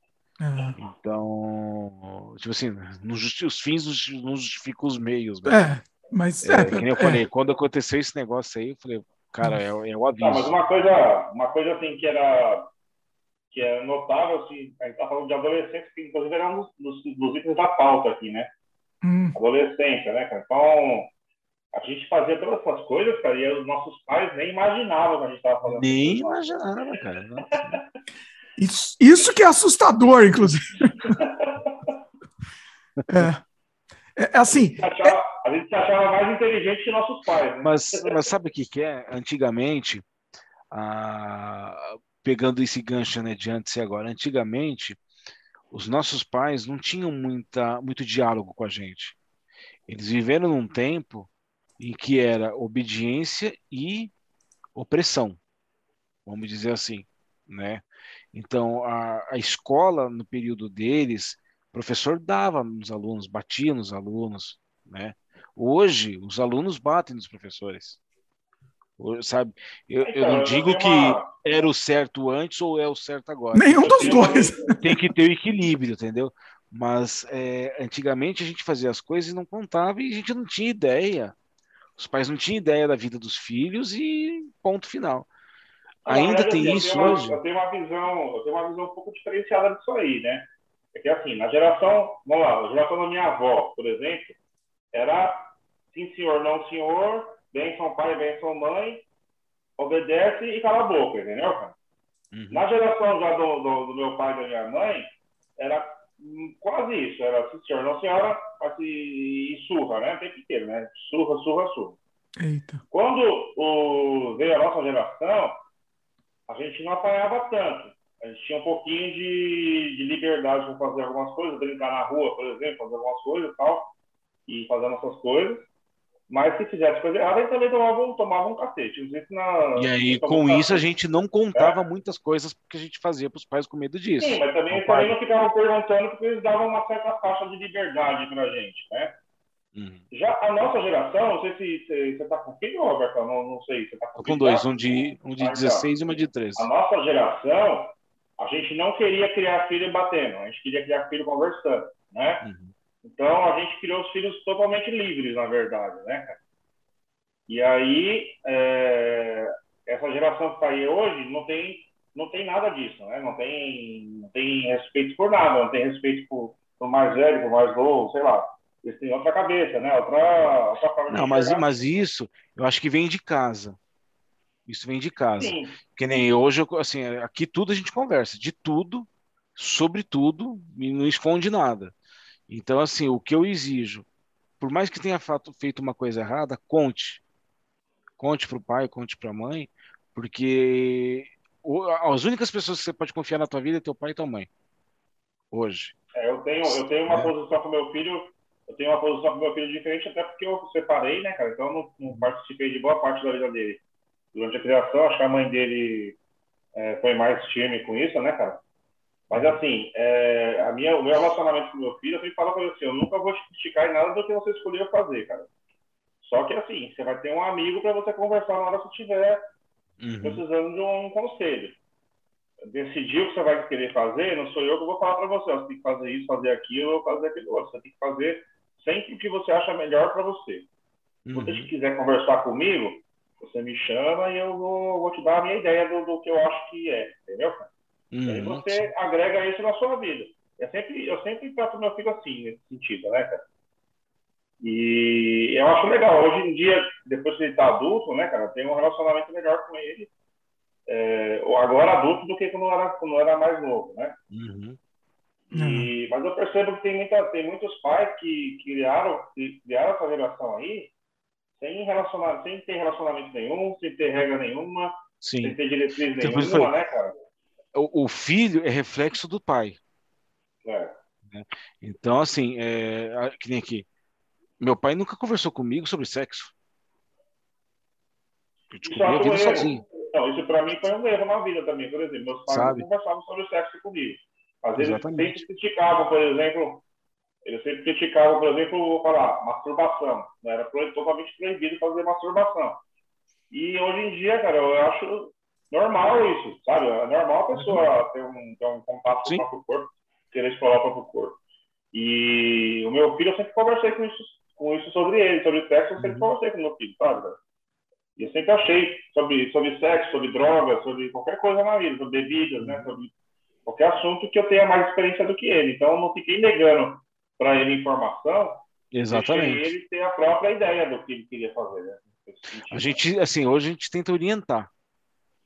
Então a gente vai, conversa, orienta, passou por tal situação, mas o que, que aconteceu? Ah, vamos tentar entender o porquê. Papapá. Então, assim, hoje eu, eu- a, a minha esposa fala para meus filhos: olha, ligue para a avó, converse com a avó, cumprimente a pessoa na rua se a pessoa fala com você. Porque hoje você vê, tem molecada, tem molecada que vem e é cara enfiada ali no celular e não tá nem aí com nada. Então, assim, é, ter a empatia com o próximo, converse com o outro, entendeu? É, não faça com o outro o que você não quer que seja feito com você. Então, tipo, ah, ah, é, aquele cara ali começa. eu- minha, minha infância inteira fui chamada de gordo. Alguém perguntava se eu gostava de ser chamado assim? Não, mas eu costumei. Um gordo nunca Ah, pode ser chamado de gordo. Daí o que acontece? Minha vida inteira ouvindo isso. Só que assim, hoje, ah, isso é bullying. Né? Ah, na minha época, levava. Não existia, Não não, tava existia nem nem aí. esse nome, né? Não existia, nem o nome bullying. Não, não existe bullying. É. né? Não É. existia, né? Assim, existia, mas não, não, não O tinha nome- não tipificado. É, não tinha o nome. É. Você lembra Então- quando eu peguei lá o número 24 na sala lá, que eu tive que sair na porrada para levar na da, da, da escola para parar de fazer bullying comigo, o negócio do 24, né, cara? Pô, chegou uma Só que você ficava nervoso e o pessoal fazia mais ainda, cara. Aí ignorando. piorava. Você ficou. Mas assim, é, hoje você com conversa quem que você bastante, saiu na né? mão? Então, Com o alemão, na frente do paralelo lá. Deu um tapão na orelha dele lá que ele queria até perder o rumo da vida dele. mas era divertido. É, E aí, assim, né? Hoje a gente, a gente, a gente conversa. Então, eu vejo assim, tem, tem gente, que você olha, tem uma molecada que você olha que você fala, meu Deus do céu, graças a Deus que não é meu filho isso daí. Que dá vontade de se filho erguer, dá vontade de se erguer no chute, sabe?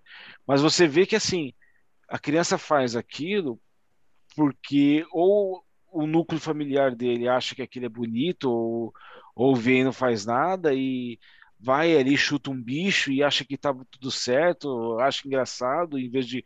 Não, filho, não faz isso com o bicho, não precisa fazer esse tipo de coisa com o animal, né? É, vai lá, xinga uma menina, é, vai enfiar a mão na bunda de uma menina. Poxa, não é, ah, não é- isso não é o certo. Não- Mas é exemplo, né? Isso É. é exemplo. é, é- é você chegar, você tem que conversar, então, só que pontuar, né? Tem pai que chega e fala, ah, isso aí, meu filho é garanhão, é... vai lá e tasca a mão na bunda, chama a menina e, e acha bonito. Daí tá criando É. o quê no futuro? Um cara aí com potencial para fazer barbaridade. Então, É. assim, Hétero acho top, que né, que agora, É. top. ou é aquele cara assim que tem. Aqui tem muito disso, né? Então é muito a família, a família X, a família Y que domina a cidade. Então acontece alguma coisa com o filho, o pai tem influência na cidade e daí é coberta tudo, não acontece nada. Tem muito disso aqui. né? Então é muito rolo com família. Ó, vai acabar o tempo de novo, três minutos. Eita. Vamos fazer o seguinte: pequeno intervalo e a gente já Vai volta. Bom, estamos de volta aqui. Damos uma pausa, voltamos. Aproveitei a pausa aqui em homenagem ao Márcio aqui que está tomando uma. Também vou tomar uma. Aqui. Eu Aqui, tomando chá, é chá. Olha, foi puxar, ele estava tomando. Só eu que vou tomar agora. Olha o bebum é o, o bebum. Chá, chá original. Chá original, olha aí. Tá certo. Chá que passarinho não bebe. É, bom, a gente estava falando da, da criação. Não, não, lembra? É, de filhos, né? Que assim, hoje tem que ter o diálogo, né? E o diálogo e. e Ah, eu lembrei, eu pro, ia pro contar lado uma certo, história. né? Eu ia contar uma história sobre filhos, que é o seguinte. Eu, eu quando, era, quando eu era moleque na escola, né, cara? Então, assim, eu era muito explosivo. Vocês, vocês me conhecem, né? eu sempre fui explosivo. Mas eu, eu nunca fui explosivo por conta de besteira, sabe? É sempre alguém tinha algum gatilho, né? Um gatilho me provocava e eu sou calmo na maior parte do tempo, mas se algum gatilho me provocar, eu, eu explodo, né, cara? Você ficava. até- Tinha umas histórias na escola. Né? É. E é sempre assim. Eu não gosto, eu tenho um senso de justiça muito grande, sabe? Tipo, tenho um senso de justiça, na hora que eu percebo que o negócio tá errado, eu tenho que aplicar o senso de justiça, né, cara? Então, é um sentimento meu, isso é o meu, é o meu jeito. O meu filho, quando, quando- O meu filho estudava, inclusive, naquela escola particular do lado da sua casa, lá, né, Dino? Ali Não, seu filho né? estudava na, na escola da minha mãe. Sim. E aí depois a gente teve que mudar ele para a escola pública, lá no, no- ali do lado do hipódromo ali, né? No, Sim. Não, não é ruim aquela escola não, também é boa, né? cara? Hum, Só que tinha uns moleques folgados lá, né, cara? Tinha uns moleques folgados lá. e ficava fazendo bullying com ele porque ele tirava só nota 10 na, nas matérias, né? Então a molecada chamava de nerd, ficava zoando ele, né? Ficava enchendo o saco dele. Olha. Em compensação, assim, ele sempre foi um moleque estudioso, sempre tirou nota 10, né, cara? E aí, isso, isso trouxe consequências na sua vida dele, que foi ele ser odiado pelo, pelo, pelos amiguinhos de escola, né, cara? O que é um negócio que não faz o menor sentido, né? Pois é. E aí os caras devem ser mais amigos dele ainda, né, por cima, né, do que... E aí toda vez o moleque chegando chorando em casa, a mãe dele me ligava, contava as histórias, eu não, eu não consigo falar os detalhes, né? Hum. Mas assim, eu cansei disso aí, né, cara? E o moleque também ameaçava de bater nele, né, cara? E aí eu cansei disso aí. Aí chegou um dia que eu falei pra ele assim, quem que é o moleque que tá mexendo com você? Nem conversar comigo, né, cara? Ah, moleque XYZ. Aí eu falei assim, ó, é o seguinte, você já deu um murro em alguém? Aí ele falou assim, não, minha mãe não deixa, minha mãe não quer que eu brigo. Eu falei, não, não esquece sua mãe. Falei, você já deu um murro em alguém? Sabe como que dá um murro na cara de alguém? Aí ele pegou e falou assim, não, não sei. Então é o seguinte, você pega aqui e a mão, você pega a caixa assim, ó, o pulso, entendeu? Aí você olha bem onde é o nariz da pessoa, né? Onde é bem o narizão mesmo, tá o nariz, e você estica o braço assim, pá! E com toda a força possível. Aí eu treinei com ele umas duas, três vezes, né, cara? Praticando. Eu falei, a próxima vez que esse moleque é, vier zoar você, você promete pra mim que você vai dar um amor na orelha dele, no nariz dele, velho? Aí ele pegou na minha mãe e disse, foda sua mãe, deixa que eu me viro com a sua mãe. Aí passou uma semana, acho que uma semana e meia mais ou menos, eu recebi a ligação da mãe dele, falando, ó, já foi suspenso da escola, né? Porque ele acertou o moleque na orelha no nariz. Você gostou, né? Você gostou. Aí ela pegou e falou pra mim assim, olha, eu vou te contar, hein? A diretora falou que não queria suspender. Porque o moleque que, que ele tom- que tomou a porrada mereceu mesmo tomar a porrada, porque o moleque era folgado pra caralho. Olha eu aí. eu vou ter que suspender ele por, porque é na hora da escola. Né? Olha. Isso me fez lembrar, sabe do quê? Aí pergunta se, se esse moleque mexeu de novo com meu filho. Nunca mais. Nunca mais ele mexeu com meu filho. Nunca mais. O que, que você falou que lembrou aí, Robert? Você lembra lá no paralelo? Aquele. Como é que chama aquele professor? Teoria débil mental. Ah, era o. o é, Veinho nossa, milenar, ele ficava com uma, uma calculadora pendurada na era um velho, um velho maluco. Como é que chamava? Nossa. Nossa, Era matemática que ele dava. você lembra? Você lembra? Era, nossa, como é que chamava aquele Ah, eu velho? lembro, era, um, de, era de, de matemática aplicada, não? Não, ele era um velho completamente maluco que, que Sim, sim. xingava todo mundo lá, agredia todo Então, mundo. é- é- eu lembro que ele, ele- eu ficava, eu ficava, olha, né, a gente também não era, não era fácil, né? Luizão, gente- Luizão. Acho que é o Luizão. Olha Aí aí, a ó, tô, tô, tô velho, mas tô lembrando. Vai lá. É, gente- era o primeiro, o segundo e o terceiro ano. Acho que a gente estava no segundo ou no terceiro ano, agora eu não lembro. E aí eu lembro que a gente estava lá na sala, cara. Aí eu comecei a imitar o velho. E aí eu chegava lá no fundo, ah, todo mundo gritava, né? imitava, daí, ah, débil mental, que ele falava assim, mas ele falava bem assim, tudo É. velho. Aí ele ficou puto e viu, e todo mundo começou a rir e olhar pra mim, né? Aí o cara se tocou que fui eu, né? Aí, ah, você tá rindo, vai, vai ver, vai ver. Aí ia lá, foi lá na porta, ficava batendo lá na- no corredor, na parede, chamando Agostinho, que era o diretor. Vem pegar esse menino! E xingando ali, né? O Daí Agostinho era delegado da polícia, né? era delegado, Era. Ali, daí eu lembro que ele me levou ali pra sala. Falei: Olha, Roberto, o que que aconteceu que você nunca aprontou nada aqui? né?" Eu falei: ah, desculpa, né? né? Eu falei, não, eu sei que não tem como não zoar com ele, o diretor falando. Eu não. Só que eu não consigo fazer nada, eu não posso demitir ele. Ele não se aposenta, né? E ele não exatamente, e ele não se aposenta, ele não tem mais condição de dar aula e fica aí nisso. Então tem um pouco de paciência. Só que assim, eu não posso não fazer nada com você, que senão depois ele vai me encher meu saco. Então faz o seguinte, eu nem vou te dar suspensão. Não venha na sala amanhã, não venha na aula amanhã. Eita. Daí, só para ele achar que tirei suspensão. É, então tá bom, né? Aí fiquei com a falta do dia, né? Eu lembro que eu voltei pra aula. Ah, vai ficar zoando agora, viu? viu? Ficou falando que quase que eu falei pra ele, você não sabe da missa metade, quase que eu falei pra ele. A gente, me fez gente, lembrar do, dele agora. A gente, a gente zoava, mas a gente era nerd, né? A gente é, é, era, não, não é. porque a gente era nerd, mas zoava ao mesmo tempo, né? É. Então, na verdade, assim, a gente, a gente era bem conceituado pelos professores, porque a gente até ajudava em outros alunos aí para fazer as coisas, né? Na, em alguma situação. Cara, eu lembro então, naquele no TCC do é. Nilson, eu vendi um monte de cópia do é. sistema, lembra? Que eu tinha feito, né? O, Nilson Aí... passava vista grossa para cima da gente, né? Na verdade. Não, o, o Nilson ele veio falar comigo, Roberto, é o seguinte, eu sei que você está vendendo, eu sei que você manja de cobol, eu sei. Ele, ele vivia puto com o Dimitri, cara. Ele tinha ódio do Dimitri. Eu, é que ele falava, o Dimitri é encostado. Ele tinha ódio do Dimitri. Eu, porque eu chegava para ele e falava: o que você está ensinando não serve para nada. Eu não vou, é. eu não quero aprender o que você está ensinando. Eu falava para ele. Está ensinando coisa obsoleta que, que não serve para nada e eu não vou aprender isso. Por isso que ele tinha ódio. É a realidade até hoje, viu, Dimitri? Porque assim é, meu filho está estudando numa, numa, faculdade, numa faculdade lá de federal, lá de Campos do Jordão, está morando lá, né? Ah. E o que ensinam lá, cara, não tem nada a ver, não, não, é, não é utilizado para nada, sabe? São aquelas aulas científicas, né? Uhum. Tipo, as pessoas saem cruas do, do, do, da aula para o mercado, né, cara? Tudo que eu sei hoje, eu tive que aprender na rata, velho. Não, não foi no. Não foi nas aulas do Nilson, nem de lugar nenhum. É. Pois é, aprendemos na mão. Pois é. Aliás, o Nilson era um cara legal para você achar ele hoje em dia, se ele não morreu, né, cara? A gente achou, eu, eu não lembro quem achou, não. Achou. A gente achou, alguém não, achou, não, não lembro quem achou. Flávio, acho que foi o Flávio. É.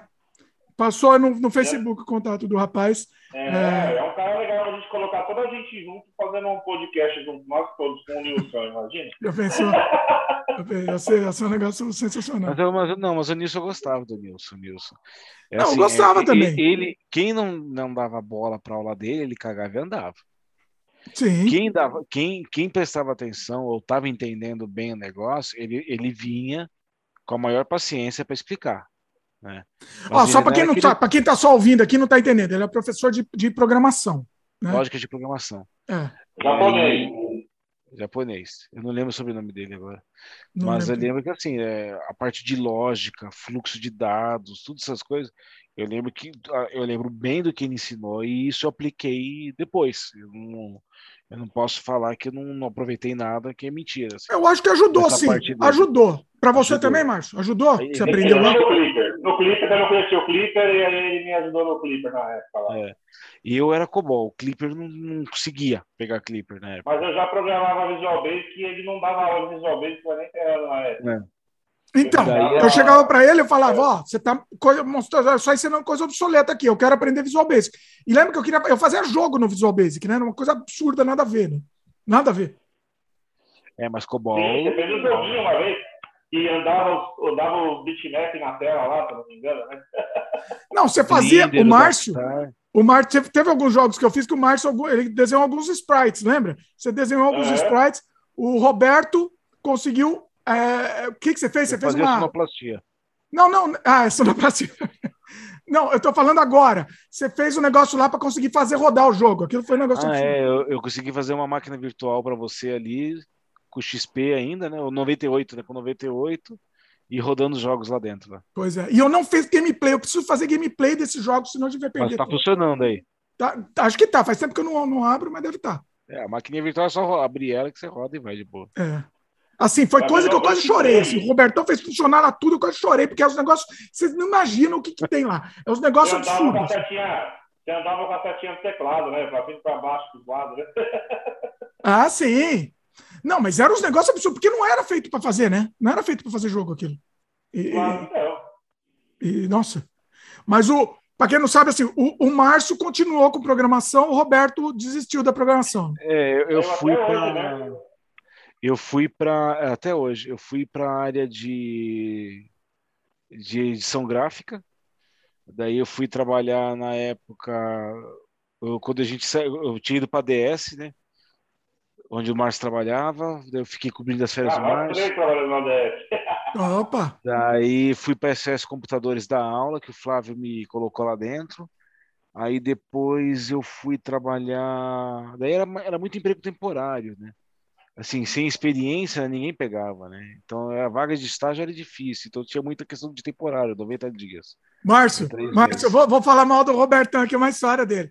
Eu não lembro qual que era. Você lembra dessa história que virou um clássico, virou um chavão. Da série? Da série? O Roberto ele foi, é, ele foi fazer uma entrevista de emprego, acho que você man, man, indicou ele. Aí ele foi lá e falou assim: ah, é, aí os caras iam chamar ele, alguma coisa assim, mas ele falou: Ó, oh, ah, legal, tal, mas eu não, não quero agora, tá? Não, não vou poder agora, segura minha vaga. não, teve, teve, uma história, teve uma história de, de treta minha com o Roberta, que foi o seguinte: eu trabalhava na DS e eu saí de férias, aí o Roberto queria trabalhar, né? Ah. Aí, você me indicou para ficar lá na. Aí indiquei lá para ele ficar 30 dias para mim. E aí, só que é o seguinte, eu tinha, eu defendia lá o meu, a minha posição, né, cara, com, com unhas e garras, né?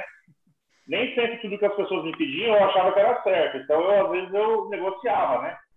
Aí o Robertão chegou lá, cara, e começou a Vai com a tua versão que depois eu venho com a minha, vai lá. Aí, a polêmica, agora eu tô gostando. Começou a fazer tudo que o pessoal pedia. Quando eu voltei de férias, cara, quase que eu perdi meu emprego, cara. Ele ficava puxando o saco do pessoal. Não, não era puxar saco. Ali eles tinham tudo uns XTzão velho, e aí o drive de disquete não funcionava, as impressoras matricial era tudo manhaca, e daí o pessoal eh, não conseguia usar, daí eu falei, não, peraí, vou arrumar aqui, né? Daí eu pegava ali o cotonete, limpei os drives de 5 e 1 quarto que tinha, né? Putz, funcionava. A impressora ia lá, jogava uma linha de máquina na cabeça da impressão, voltava a funcionar tudo. E aí, ah, precisa fazer tal coisa. Ah, você faz assim, assim, assado. Eu comecei a ensinar o pessoal a fazer as coisas. E daí, pô, o Márcio não faz as coisas assim, não explica as coisas pra gente. Pá, pá, pá. Aí que deu essa treta. Daí eu lembro que a, a como é que chamava a alemã lá? A Ingrid. Ingrid. Daí ela me chamou na sala dela no último dia, daí falou assim: olha, é, você. Eu, eu, eu quer, você, você quer ficar aqui? Eita. É, só que eu vou demitir o Márcio. Ai. Eu falei, é, ela falou, ela falou assim comigo. Eu falei, não. Isso daí, isso, isso é verdade. Eu quero, eu juro para meus pai e minha mãe que já estão lá em cima, coitados. Ela falou assim, não. É, eu falei, eu não tô precisando dessa vaga. Eu falei para ela. É, eu vim aqui só porque o Márcio pediu uma ajuda para mim fazer as férias dele, mas eu não quero assumir a vaga dele. Eu acho que não acho que seria justo fazer isso com ele, eu passar essa perna nele. Eu ia te dar uma voadora no meio da orelha se você pegasse minha só vaga. Que... Não, eu, eu, eu, assim, eu não sou filha da puta, né? Então, por isso que eu falei, eu não, não, vou, não ia puxar tapete de amigo meu. Daí, só que daí eu não esperava que depois ela fosse demitir e fosse chamar o Dimitri no lugar dele. Não, não. Não me chamou, não. Não, não, não. Não é história, não. Não é história, não. Eu conta aí, conta a história. Depois, a, a, a, história do Dimitri é outra. A história do Dimitri, eu, eu fui lá para ser falando, comprar uma BBS, e aí eu indiquei o Dimitri para ficar no meu lugar, entendeu, cara? Eu, eu tava saindo da empresa pedindo as contas. Aí o Dimitri ficou no meu lugar. Aí pois o Dimitri é. subiu, não aguentou 30 dias lá, pediu as contas. E falou que nunca mais vai trabalhar de funcionário para ninguém na vida. Ela xingava o Dimitri até dizer chega, que eu lembro que ele comprou. Eu cheguei para a mulher lá, eu cheguei para a mulher do RH e falei, pelo amor de, de Zeus, me demite, por favor. Aí, o negócio da vaga, assim, eu falei para ela. Eu lembro do Dimitri falando assim, eu nunca mais vou trabalhar de empregado para ninguém na vida. E aí ele montou a, a Orb Media aí e, e injetou tempo e dedicação nisso aí e, e conseguiu criar né, uma empresa é. bacana aí, né? Nossa, é verdade. Foi a única vez na minha vida que eu tive carteira assinada. Única vez na vida. Foi realmente. É. E, e, e, assim... e daí eu saí dali, daí eu comecei. Daí eu fui trabalhar na Blue Cards. Cara, Blue Cards foi um, era um trabalho escravo, cara, que era o Vale Refeição de hoje em dia, né? Que tem aí, né? E ali, cara, a gente chegava de manhã, era uma sala, é, uma sala de segurança, porque era vale refeição que eu recebia do Brasil inteiro. Tinha que entrar lá, cheio de câmera em cima de você. É, daí você tinha que receber o malote, cara, caixas e caixas e caixas de ticket. Aí tinha que fazer estimativa de quanto tinha, depois ir para uma máquina para fazer a leitura de cada um. Cara, era um inferno aquele negócio, cara. Mas era um negócio muito insalubre, assim. Nossa. Eu não podia ir no banheiro, não podia fazer nada, porque era tudo você mexia com valor, né? Então você não podia fazer nada. E o lugar era horrível, era só coisa cara que tinha ali para comer. Daí, Nossa. nesse meio tempo, eu fui trabalhar também na Sandvik, trabalhei no RH deles lá, mas também era lidando com. Como é que chama? Lidando com. Fazendo edição gráfica, fazendo jornalzinho ali para RH, esse tipo de coisa. Aí, nesse meio tempo, um currículo que eu mandei me chamaram na Odebrecht. Porque ali na Sandvik, como eu trabalhei no RH, lá eu tinha caído na graça do pessoal, e ali eles tinham uma reunião que eles faziam anual, não lembro como é que era, só com os gerentes de RH das maiores empresas. Eram 100 empresas que se encontravam e trocavam currículo entre eles. E eu lembro que a gerente de RH lá, Célia, lembro até hoje o nome dela, devo muito para ela. Ela foi e deu meu currículo e me indicou um monte de gente. Aí me chamaram na Debrecht. Daí foi quando eu fui para a Debrecht, daí ali eu fui trabalhar no planejamento estratégico. E ali também fui trabalhar para fazer apresentação, porque daí era do lado onde você morava, ali nesse ah, Dumas. Né?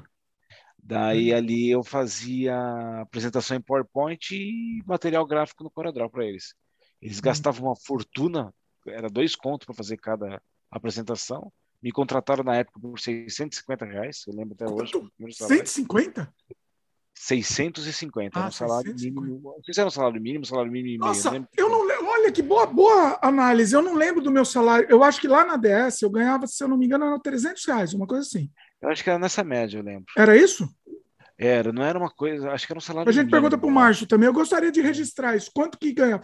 Isso eu tenho, foi em 90. Eu tenho isso guardado. 94 ou 93? Hum, não, não, não. 90. Não. O meu, o meu era 93 93, final de 92, talvez 93, 94. De 92 a 94. Não, 92 não. Não, então, foi 92 que a gente começou a estudar ali. Não, a gente começou em 93. Começou em 90, é, 93, 93, 94 e 95. Isso. Então foi entre 94 e 95, acho que foi. Acho que sim, acho que por aí. É. Era um salário de talvez 250 reais, era uma é, coisa Eu lembro assim. que quando eu fui ali, eu fiquei maravilhado com esse salário, né? 650 pila, nossa senhora. Tanto que na, na época eu, tava, eu conseguia pagar minha faculdade e meu carro. Olha, caramba. Eu, e, metade do, eu pagava a faculdade e metade do meu carro.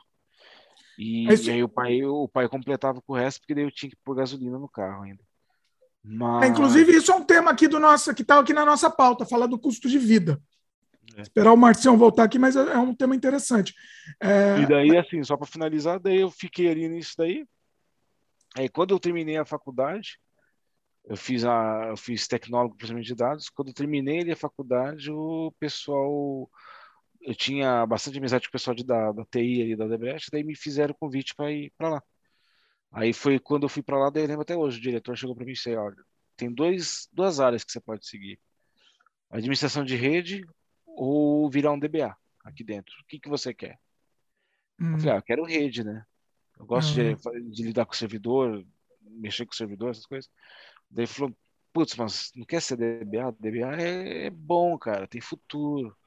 Não, não, não. Daí eu fui e quis, né? Daí fiquei nessa parte de administração, administração de rede, né?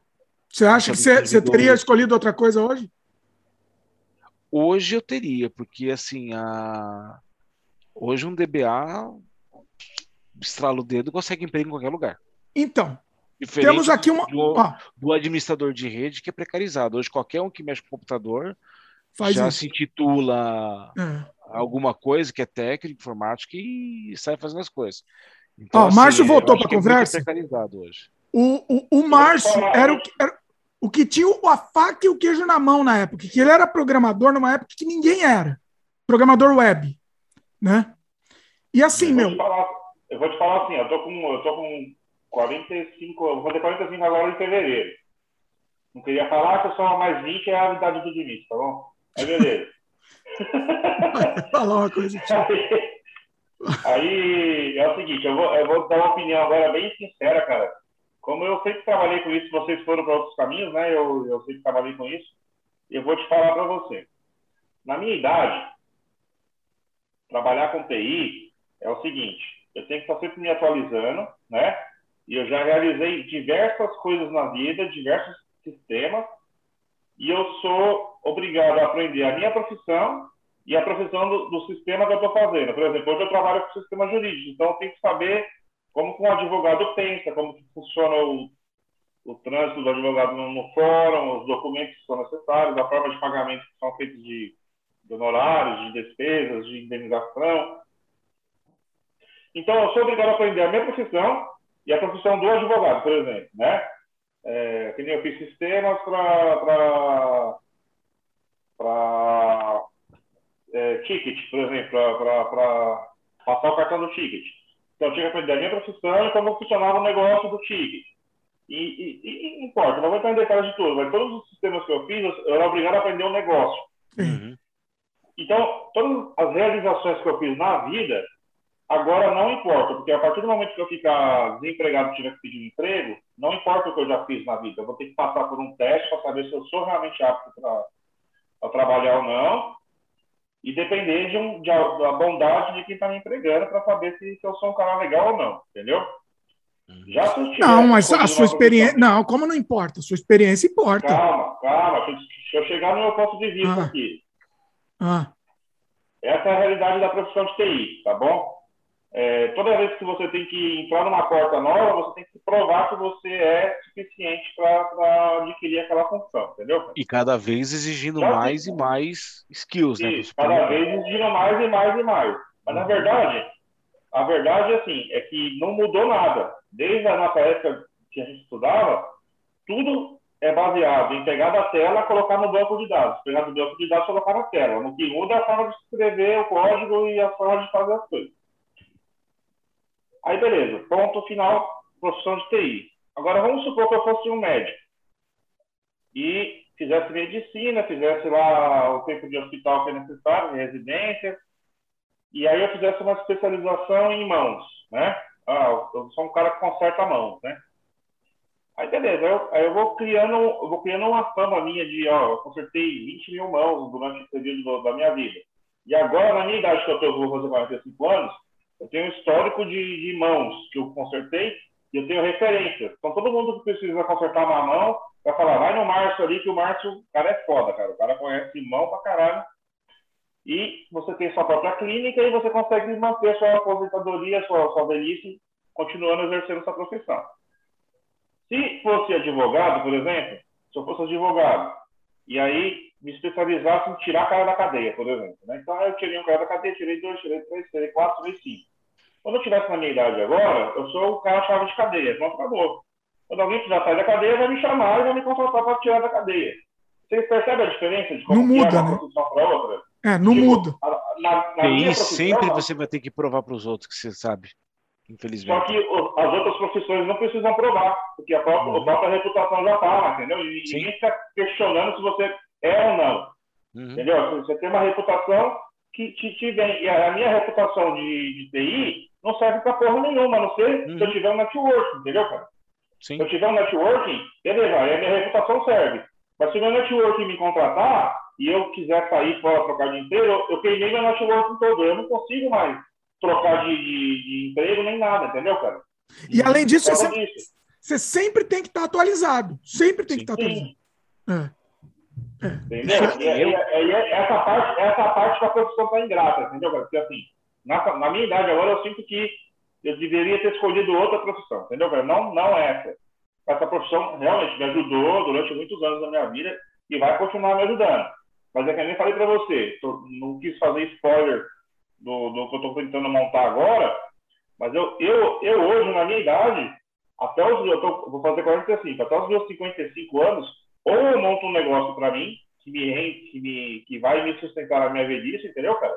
Ou eu tô lascado. Porque quando eu chegar com 50 anos, 55 anos, não vai ter ninguém me contratando porque vai achar que eu tô desatualizado, alguma coisa do tipo, entendeu? Uhum. Mas eu vejo no, no, meu, no meu exemplo, que nem eu falei, daí eu saí do Odebrecht, porque daí na época ali eles terceirizaram tudo com a IBM, e aí era para pagar um terço do salário que eu tinha. Eu falei, não, já tinha sete anos Nossa. de casa ali, falei, me manda embora. Não, tem essa também. Tem essa então, também. Na verdade, o salário vai acabar diminuindo ainda por cima. Né? Veja bem, veja bem. O Márcio, no, na, nossa, na nossa adolescência, o Márcio era o que ganhava, o, o que mais ganhava era o Márcio. Uhum. Certo? Porque assim, você estava com a faca e o queijo na mão, não existia internet, Você foi um dos primeiros que foi, fez desenvolvimento para web lá, entendeu? Um dos poucos que programava na época. E assim, é, você tava com a faca e o queijo na mão. Quanto você cobrasse, os caras pagavam. É ou não é? É, mas hoje em dia não é mais assim, não. Não, não é. Naquela época, assim, isso também foi um erro meu de moleque, né? E, e foi duas vezes na minha vida. Eu ganhei muito dinheiro naquela época, mas eu não soube reinvestir esse dinheiro. Então, o que eu te falava e o que eu falava diariamente. Sim. Aguarda. E, e, foi, e foi nessa época aí que eu montei minha empresa, né? Que eu fechei recentemente, inclusive. E, e meu, eu enchi o, desculpa, de grana, né, cara? Então. E só que eu, eu não sabia, eu não soube alavancar a minha, a, a minha empresa. Eu podia estar com, com dois mil funcionários hoje se eu tivesse feito o alavancamento da empresa. Só que eu não tinha experiência profissional para fazer isso. Eu achava que eu estava ganhando dinheiro e estava bem a vida, que a vida ia ser assim o resto da vida, entendeu, Tipo? E, e não foi um momento da minha vida, foi dois momentos da minha vida, até três. Teve uma época que eu fiquei. É, foi três momentos, mas teve uma segunda vez também, também fiquei ganhando bastante dinheiro. E a terceira vez eu fiquei três anos trabalhando de freelancer e também não soube reaproveitar o, o, o dinheiro que estava entrando para mim, né? Então, hoje em dia, cara, a maturidade que eu tenho hoje, cara, tipo, eu queria ter essa maturidade quando eu, era, quando eu tinha essa idade. o que as pessoas não conseguem visualizar é que na época, literalmente, quanto você cobrasse, os caras pagavam, não era isso? Pagava porque era escasso. Exatamente. Uhum. Você, tem, você tem número aí? É interessante que a gente estava falando de custo de vida. Você tem número de quanto você cobrava fazer um site lá com o sistema, lá nos anos 90? Ó, na, na, naquela época, ó, na, naquela época que eu montei empresa, eu tinha o primeira mão como cliente, eu tinha o primeiro site de primeira mão, né, cara? Que ano foi isso? Ah, não lembro, cara. Era nessa época aí, 2000 e pouco, quando meu filho nasceu. 2000, ah, já tinha nascido seu filho, né? Seu filho nasceu em 2000, né? 98 e 99, se eu não me engano.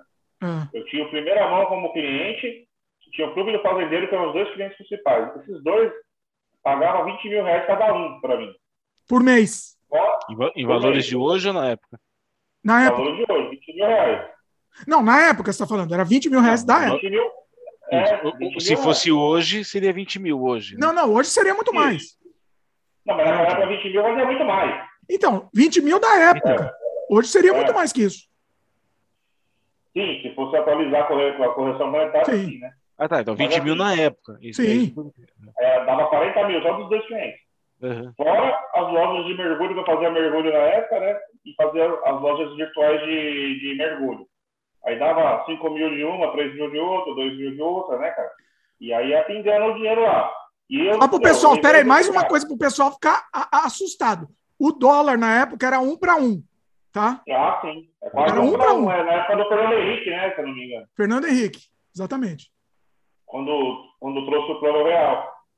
Aí naquela época, cara, naquela época eu nadei no dinheiro, velho. Só que assim, o que, que, eu, que, que eu faria hoje se eu fosse naquela época, se eu tivesse a maturidade que eu fosse hoje? Eu teria reinvestido na empresa, talvez alugado uma casa maior, colocado mais computador, contratado uns, uns desenvolvedores para trabalhar para mim e eu sairia da, da parte de desenvolvimento e ficaria só na parte da gestão da empresa, fechando o contrato, fechando, fechando o negócio, entendeu, cara? E colocando na, na, na esteira lá pro negócio. Só que eu não fiz isso. Eu queria fazer tudo eu para ficar com mais dinheiro para mim, entendeu? Tipo, então. É, acabei trabalhando de madrugada, ficando louco, né, de madrugada, cliente me ligando de, no meio da madrugada também. Aí um belo dia eu perdi a paciência e mandei todo mundo tomar no cu, né, cara? Falei, tomar no seu cu, meu cara. Eita. Tô, tô trabalhando com meu louco, tá me ligando no meio da madrugada pra me cobrar prazo, cara. Mas peraí, é, esqueci o que ia te falar. Ah, tá. O, o, o, ideal seria, por exemplo, você ter, não ter investido tudo, você ter guardado uma metade aí. Se você tivesse guardado metade do que você ganhava, putz, tava feito. assim. Tava aposentado. você, se você tem uma empresa, você tem uma empresa, você sabe como que é, não sei como que você trabalha. Mas assim, se você tem uma empresa, eu, hoje eu sei que você já trabalha em consultoria, fazendo comercial e tudo mais e, e, trabalhando. Você tem o seu custo, seu custo operacional, que é varia ali de 20%, 15% a 20% do que você está ganhando. E você tem seu lucro, também pode variar entre 15% a 20%. Aí depende de você fazer o jogo do negócio. O resto é mão de obra, cara. Então, vamos supor, você fez um, um sistema de um projeto de 100 mil reais 40% disso aí vai ser é, seu custo, é, 20% é seu custo operacional, 20% é seu lucro. Né? Então, 40 mil já foi, já foi embora desse negócio. O resto que sobrou, 60 mil reais, é para você contratar a mão de obra para você poder fazer o projeto rolar para frente, entendeu, cara? Hum. É a mesma coisa você, quando você pega algum projeto aí para você fazer de marketing, é, deve ser parecido com isso. Isso em qualquer negócio, não é, não é até comércio, assim, entendeu, cara? Exemplo, Agora, o que que você que que fez com a grana? Você gastou tudo? Na época, ah, essa grana da época viajei, fui para restaurante, fiz o, fiz o arroio do cacete, né? Eu lembro que, você, é, que exatamente, você tinha um, um, estilo de vida que você gastava muito mesmo. É, andava de moto esportiva, né? Comprei moto, troquei de moto esportiva várias vezes no ano, troquei de carro várias vezes no ano, né, cara?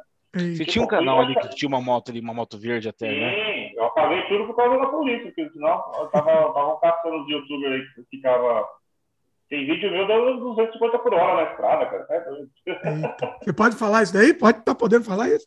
Não, já tirei os vídeos do ar. Não, tem mais nada no ar, é. Tá, tá, tá liberado. Não existe, não existe mais. Apaguei. É, mas. mas cara, eu tinha. Eu fui na loja da Kawasaki e comprei uma moto na, zero de entrada com dinheiro vivo, cara. Isso é doido. É... Imagina, você já fez isso, um negócio desse? É, é, é, fora de órbita o negócio. É, é, é, aquela coisa, né? Assim, é, é, que você começou a ver entrar muito dinheiro, você achou que, era, que ia ser infinito aquilo, né? Você achou... Ia ser infinito, é, mas não é infinito. Infinito, quem faz é você, na verdade, né? Você tem uma oportunidade de ganhar dinheiro. Se você tem uma oportunidade de ganhar dinheiro, então pega esse dinheiro e reinveste para fazer mais dinheiro, entendeu, cara? Tipo, porque você ficar pegando. É, é, é raro essas oportunidades de você ganhar bastante dinheiro, assim, entendeu, cara? Pois é. Então, essa foi minha burrice e não foi uma vez só, não. Foi umas três vezes na vida que eu fiz essa, essa mesma burrice. E hoje eu não faria a mesma burrice, né? Agora você aprendeu, tô, Agora, agora hoje, tá... hoje eu tô mais velho, hoje eu tô mais velho e eu aproveito cada centavo que entra pra mim, entendeu, cara? Tipo, pra, pra fazer minhas coisas, pra comprar minhas coisas, pra comprar tudo à vista, que eu preciso comprar à vista. Não quero comprar nada parcelado, né? Melhor coisa que você entendeu? faz. Tô querendo investir num negócio aí que a princípio não vai me, não vai me trazer lucro a princípio, né? Mas se eu continuar insistindo nele, ele vai acabar me dando experiência e know-how para poder continuar com ele.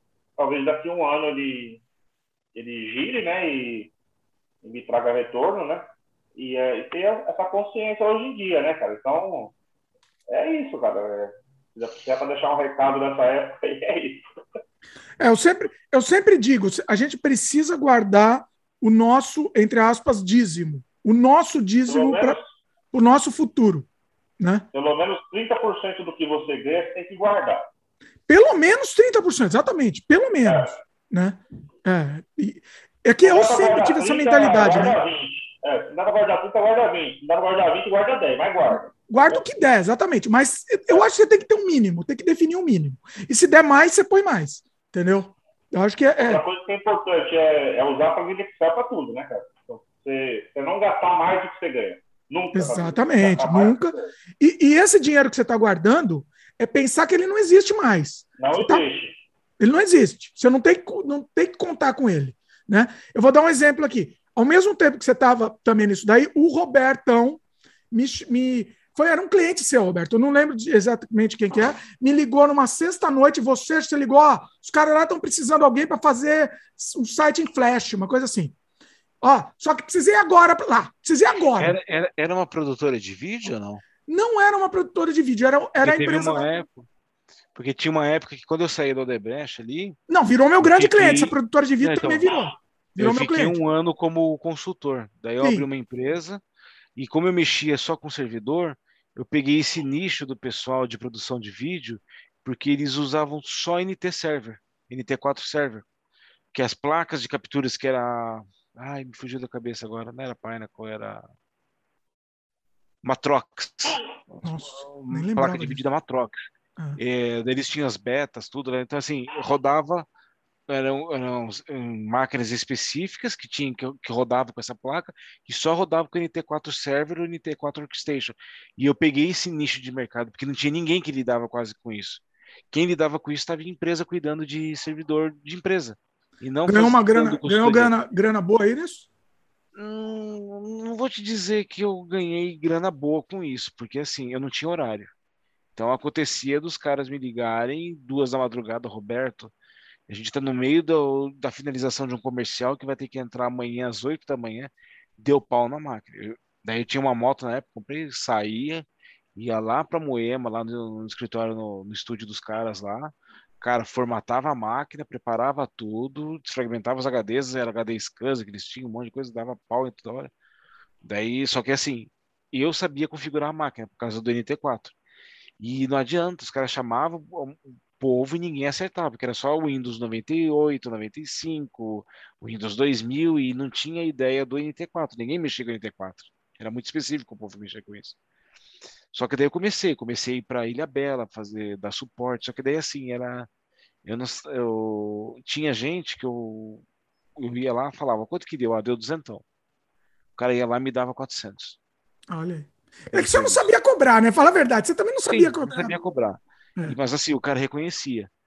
Tinha lugar que eu ia, que eu tomava na cabeça, que nem eu fui para Ilha Bela lá uma vez arrumar uma ilha do cara, era uma Pinnacle que ele usava, e cara, foi um inferno, o cara fez a minha vida um inferno.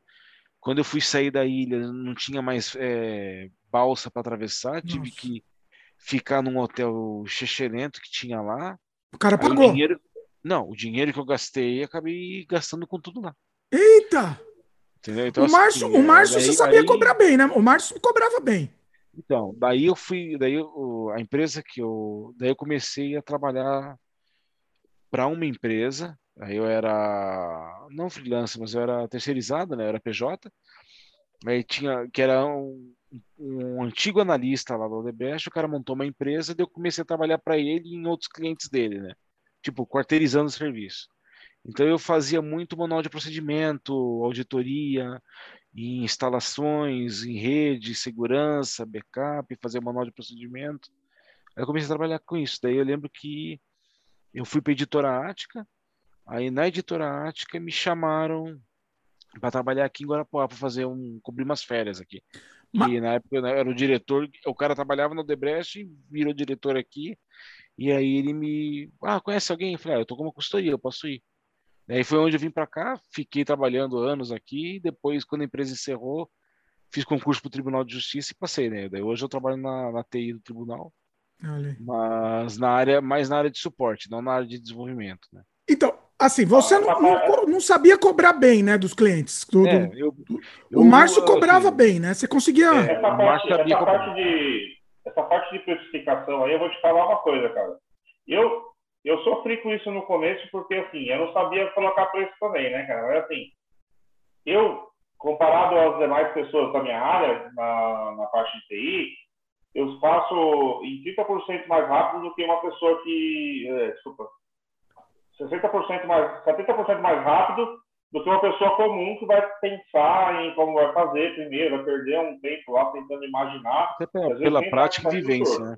E com o tempo, eu comecei a perceber que nem todo mundo fazia tão rápido. Eu fazia mais rápido do que a média ou até acima da média, né? É. Então, uma coisa que uma pessoa demoraria oito horas para fazer, eu ia lá rapidamente fazia em uma hora. E aí eu comecei a sofrer com isso, porque assim, na hora de especificar, as pessoas começam a perceber que você faz rápido demais e não quer pagar o preço que vale o negócio. Você quer pagar o Você tem que esperar, você tem que aprender a enrolar, né? Nossa, está cobrando tudo isso só para ficar cinco é, minutos, então. né? E aí, quando, aí eu aprendi a especificar porque é o seguinte, na hora que você vai é, estimar um esforço, você não pode estimar pelo, tanto, pelo tempo que você consegue fazer. Você tem que estimar pelo tempo que qualquer pessoa poderia fazer, entendeu? Exatamente. Porque, às vezes, até em consultoria de, de TI, eu tive essa experiência. Às vezes você especifica e não é você quem vai fazer, é outra pessoa, entendeu? Uhum. E aí você acaba prejudicando até essa outra pessoa porque você estimou que essa pessoa fazia rápido tanto quanto você e, e a pessoa não vai fazer tão rápido porque a pessoa não tem a mesma velocidade, às vezes não uhum. tem a uhum. mesma perspicácia, né? A mesma mesmo desempenho, sei lá. Então, o que vale, na verdade, o preço que você vai cobrar para fazer as coisas é o preço é, da média das pessoas que faziam aquilo lá, né, cara? Não importa se você faz mais rápido ou não, entendeu? Se você quiser mais rápido, melhor para você, porque você faz mais rápido e aí abre espaço para você pegar mais trabalho, entendeu? Pegar fazer mais coisas. Então, é, eu, eu aprendi, eu aprendi isso quando eu estava na editora Ática, antes que foi meu último emprego, assim, vamos dizer assim, né? Como, como PJ, né? Depois eu vim para cá, continuei nove meses como PJ, fui contratado, depois voltei a ser PJ porque estava encerrando a empresa.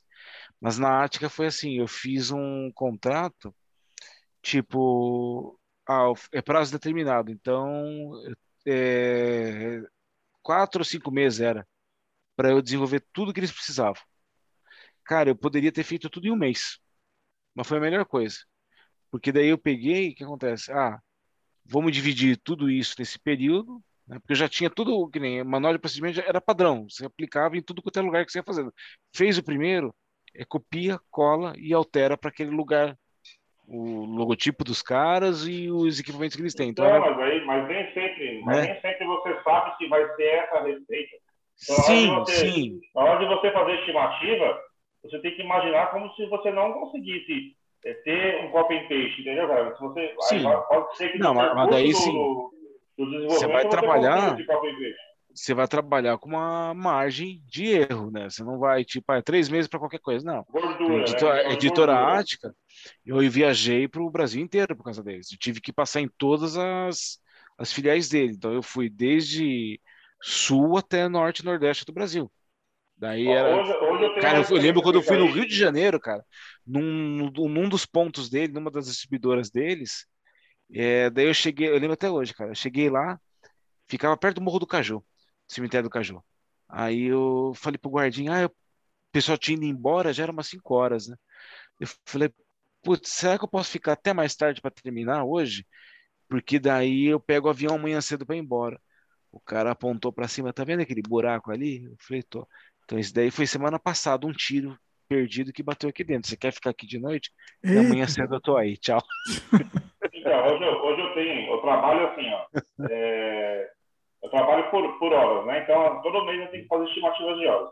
Então, as estimativas de horas são sempre assim. O, o passe é quatro horas, entendeu?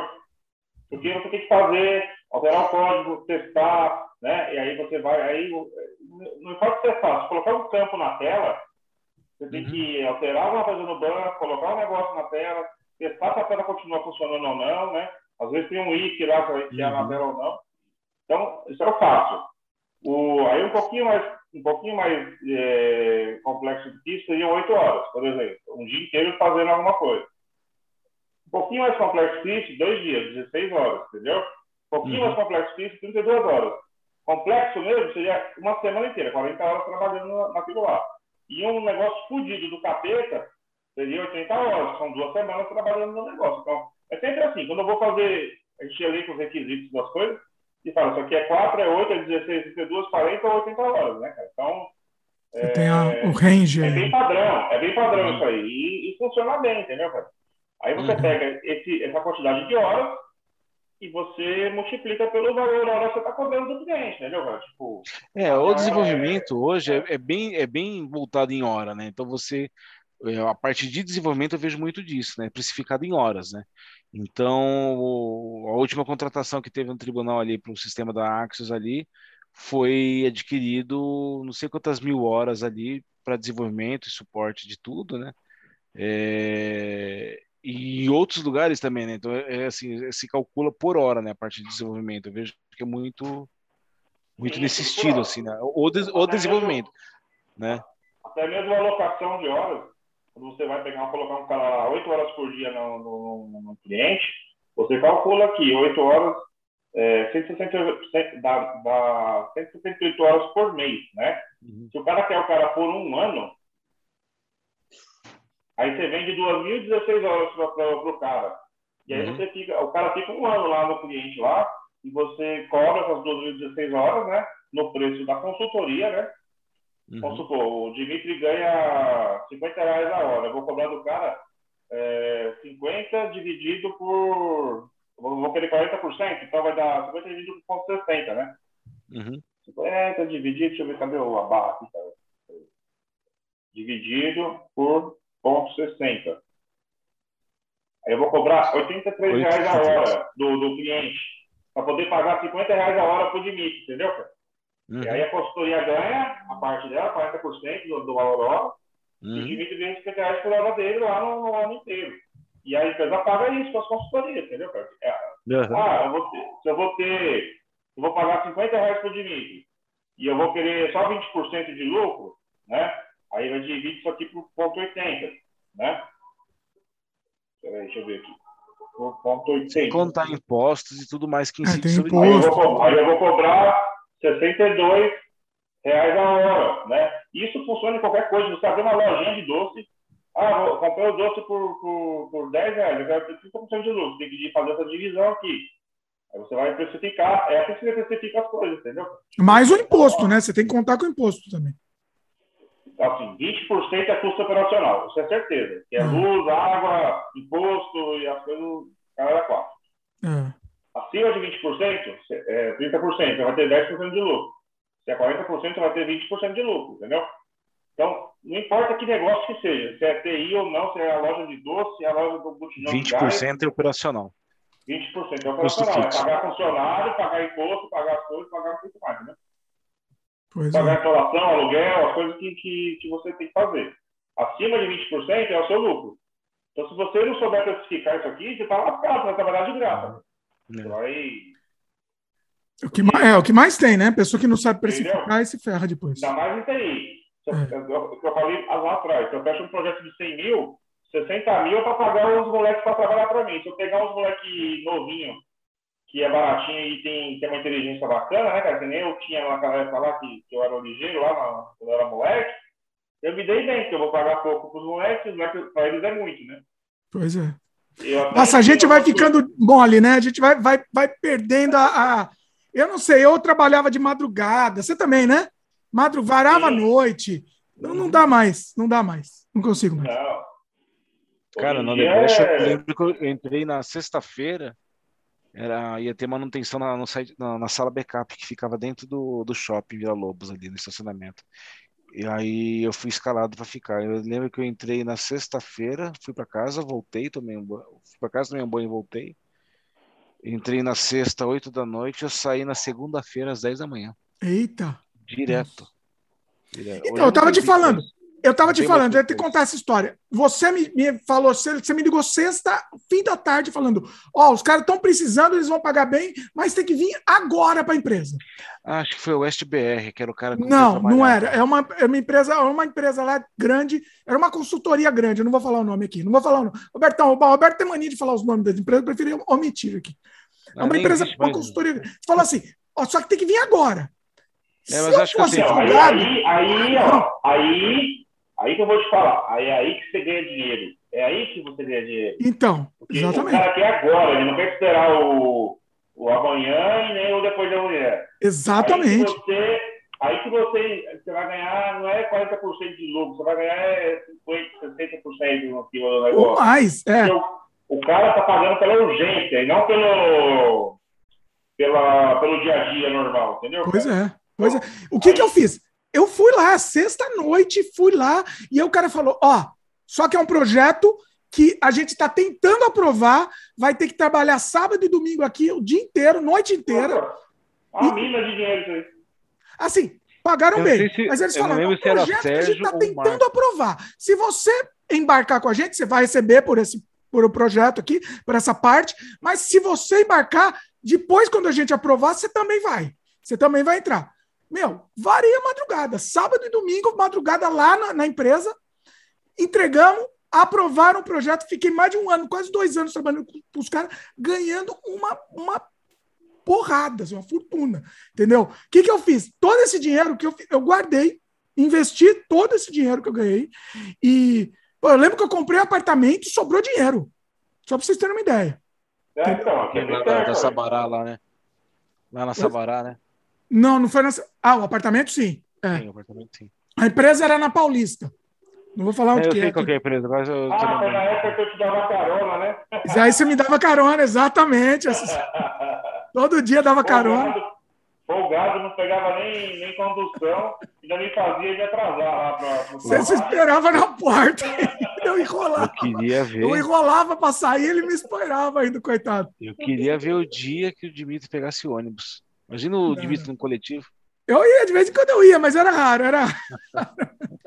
Ele me fazia esperar na, na porta da casa dele todo dia, ele deixava meia hora parado embaixo do prédio. Chofer. Que comer o mas- chocolatinho dele, a bolachinha dele. Mas a gente, mas a gente criava umas músicas no caminho, lembra? Umas músicas bizarras. Eu tenho tudo isso gravado, umas músicas. Eu pegava o gravadorzinho em fitinha, era uma fitinha. E a gente começava a criar, criar umas músicas bizarras no caminho lá. Tem tudo isso gravado. E as batucadas que a gente fazia? Oi? As músicas? As batucadas, né? Nossa, era genial, era genial. Ó, a gente precisa publicar aquilo, hein? Precisamos publicar isso daí. Era muito bom. Falando em música, estava aqui na minha pauta, só para. A gente tá, tá, tá, arrastando o programa aqui, mas é que tá, tá muito bom o papo aqui. Vamos entrar nesse assunto que está na pauta pra, antes da gente encerrar. Os karaokês, o que, que, vocês têm a dizer sobre isso? 97 ah, likes. Né? Era uma loucura, né? Que a gente ia, no... em vez de ir para balada, ia para o karaokê. Não catava nada lá, não pegava ninguém. Era... eu cantava mal pra caramba, o Marcião cantava bem, o Roberto cantava mal também. Só o Márcio cantava bem na época. Não, eu ficava competindo com. Tinha uns cinco ou seis que cantavam bem lá, né? Aí os caras colocavam desafio lá para poder saber quem cantava melhor, né? Então, eu, eu ficava treinando a semana inteira para ir em karaokê, né? Você ia também? O Roberto ia também, né? De vez em quando. Você não ia sempre, mas ia. Eu ia, eu era. Não, a gente ia, tem foto nossa ali. No, era ali do lado de Ibirapuera. Sim. Na, ah, deixa eu Ibirapuera. Era na rua de trás ali. 97 era Lights. Era Samares 97. Era 97 Lights, era o nome. É, é fechou, não é mais lá não. É. E o legal, o legal daquele karaokê, cara, porque assim, hoje em dia eu vou em karaokê também, já fui em karaokê várias vezes já depois de, de mais velho, né? Só que assim, é, hoje em dia você tem aqueles karaokê que é uma musiquinha meio mal tocada, né, cara? Sei lá, é, não tem clipe, né? Aquele karaokê, cara, ele tinha os video laser, lembra? E é. era, era a música original e o clipe original tocando na é, tela, né? Hoje em dia, hoje em dia é tudo aquele RAF Electronics, né? Aqueles é, karaokê de cartuchinha, né? Na época eu não lembro qual era esse esquema. lá, né? É. E não é igual, não é igual a música original, né, cara? Uhum. Olha, lá era legal porque era a música original, né? Vocês estão me inspirando aqui, o que, que eu vou fazer? Eu também vou. Eu tenho um monte de vídeo de karaokê, longa-metragens nossos no karaokê. Eu vou ver se eu publico também essa, essas obras-primas. Vou ver se eu publico. Porque tem, tem umas vídeo. coisas inacreditáveis, assim. É sensacional. Eu cantando eu é um show de horror, tá? Eu, não, tinha, eu tinha algumas fotos. Na verdade, a gente só ia em duas baladas, né? A gente ia. Incrível, né? A gente ia tanto lugar para sair, a gente não saía. A gente ia ou no karaokê ou a gente ia lá no Morso. No Morso. O Robertão não ia. O Roberto, por que, que você não ia? O Roberto só ia no Reggae Night, eu lembro. Não. Você ia no Reggae, Reggae Night, eu ia, com, eu ia com, com um vizinho meu, ia lá de vez em quando no Reggae Night. Mas, Mas com a... a gente você não ia, não. Você não saía com a gente nas baladas. Cara, tem um monte de foto. No, não, você ia algumas, mas não essas daí. O Morrison você nunca foi, eu acho. Não, Morrison não. Que o Robertão era mais do. musicalmente não. era mais do, do poperô. Mas tinha uma época que você começou a ficar mais direto com o Márcio, sair mais com o Márcio. Depois é, que a gente saiu da. O Hendrix. É, daí, é, daí ficou vocês três ali, foi onde a gente se distanciou um pouco mais, né? Que daí foi onde eu, eu tava na faculdade, já estava indo para o Odebrecht, e aí vocês já estavam nesse esquema aí de estar tá fazendo, que nem saíam, estavam fazendo é, dava até carona pro Dimitri, tudo, vocês estavam mais juntos ali. E aí o Hendrix também, daí foi no final do paralelo até também isso daí. Aí juntava o Coxinha também, tinha ele junto. Mas o Coxinha não ia nas baladas, eu acho. Coxinha é. não ia. Mas no Morrison nunca foi. É, no Morrison você nunca foi, é verdade. Nunca foi. É. Tinha um, tinha um alemão também, né? Encontrei, eu encontrei o alemão no Facebook. O alemão, não, encontrei, encontrei, a, encontrei a mulher dele e, e, e aí eu descobri que ela era mulher do alemão. Hindermeyer, lembro do sobrenome dele. Ah, o, o, o, Robertão entrega tudo, né? O negócio do Robertão é entregar tudo aqui. Eu não, ele fazer o quê? Sem freio, meu. Muito bom. que mais? que mais? Estamos com o programa já grande, já tem mais algum detalhe aqui? Eu tô gostando muito de relembrar as histórias. Só tentava lembrar o nome daquele cara que era o DJ do karaokê lá, né? Uh, aí eu não vou lembrar, não. Que era Ney, que era alguma coisa assim. Tem no vídeo. Ney, não, Ney é o. Ney, se eu não me engano. Não sei se era Ney ou se era Nilson. Que ficava com. Vendia cachorro quente na frente do paralelo numa Nilson. que ele tinha. Nilson. É, Nilson, né? Nilson. Não, né? não era Nilson, não. Beto. Não, no Beto era o O bar. bar do Beto era. Nossa, a gente que não lembra, ficava. Bar do Beto. Não sei se era Lembra? Nilson, acho que era Nilson o nome do cara. Não, Nilson era o Nem o Nilson, professor agora lá, não sei lá. Mas ele tinha um manjericão ali, dele Nivaldo, Nivaldo, lembrei. Nivaldo, Nivaldo. Nossa, eu tô, eu, olha, eu tô, eu tô chocado de eu lembrar essas coisas. Olha o que, que eu tenho no meu HD. Tem que apagar, formatar isso daí. O, o cachorro. que- E o bar, bar do Beto também, que a gente pulava a escola Aí lá e ia lá pra ir lá tomar uma Kaiser Bock, lembra? né? Tinha Tem sair vídeos também né? chocantes também lá. Um dia a gente publica também, não sei. Precisa de censura o vídeo. Então a censura a gente tem, quem sabe, faz um dia publica. Ó, a quantidade de vídeo que eu tenho, vocês não têm ideia, vocês não têm ideia dos registros bizarros que eu tenho. Precisa- precisa- eu preciso reassistir antes de publicar, tá? Não É, dá pra você, tem que, publicar assim. você tem que fazer, sabe o quê? Um canal privado, privado, pa- Hum. gravar lá e passar pra gente ver. Vou ter que fazer isso, vou fazer Pra isso. cair no conselho pra ver se libera ou não. Vou contar aqui. Tem o nosso amigo aqui, o Flavião. Flávio, eu fiz um podcast com ele. E aí eu tive que mandar, acho que eu não mandei pro Márcio. Não, peraí, peraí, peraí, peraí. Não fala o nome dele, não, senão ele vai ficar me ligando aqui até não poder mais, coisa. Vai ficar enchendo meu saco aqui com mensagem particular. Assim, Fala como é que faz isso? Não, não, Flávio não. Flávio, Flávio, aqui pro você, ó. Aqui, ó. O que, aconteceu? Eu gravei um podcast com ele. E aí não deu pra, não vai, não deu para ir pro ar. Simplesmente não deu para ir pro ar. Aí eu mandei pro Roberto, se quiser eu te mando, Marcos. Surreal, cara. Surreal, surreal. O Roberto também censurou, falou: não, não dá para ir pro ar isso daí. Falou, não dá, não tem. Eu te mando depois para você ouvir. Vai, falei, não dá. É, é o único podcast proibido aqui, o sem freio proibido. Não, dá, não deu para ir pro ar. Aí eu tava pensando em chamar o Flávio, Flávio de novo aqui para fazer nós quatro. Mas aí vai ser um show de horror aí. Então, cuidado, Não acaba, não vai acabar nunca. não vai acabar nunca. Também tem isso. Mas vai, vai ser interessante, hein? Vocês Vai. topam ou não? O Roberto eu, já tô, tá com eu, medo. tô com, eu tô com contato com a Camila. Ah, a Lembra, Camila Camila? também, olha aí, Ela tá no meu e mexe, eu converso com ela. Boa também, boa, boa ideia. Camila. Chamar também. Vamos conversar, vamos lá. Dali É legal é- porque, sabe por que que é legal? Sabe o que é interessante? A gente tem algumas histórias gravadas, mas eles têm outras, entendeu? Que a gente não lembra. É. Então a gente está registrando aqui. O É, Caroço isso é tá no meu importante. Facebook também, só que o Caroço não- nunca põe nada. Não Caroço não, a, é. não põe nem a foto dele no perfil. Pois é. aí. Eu acho que esse negócio que a gente está fazendo aqui é muito importante a gente Caramba, registrar. peraí, aí, aí você me lembrou, agora me lembrou um assunto também, que é o seguinte. Ah, Eu, eu tenho meu Facebook só pra por ter mesmo, porque eu nem teria, cara. porque- não, mas é bom, é bom para ter o contato, né? E o Instagram também faz muito tempo que eu não posto nada lá, também só tenho para poder para poder ter contato lá, né?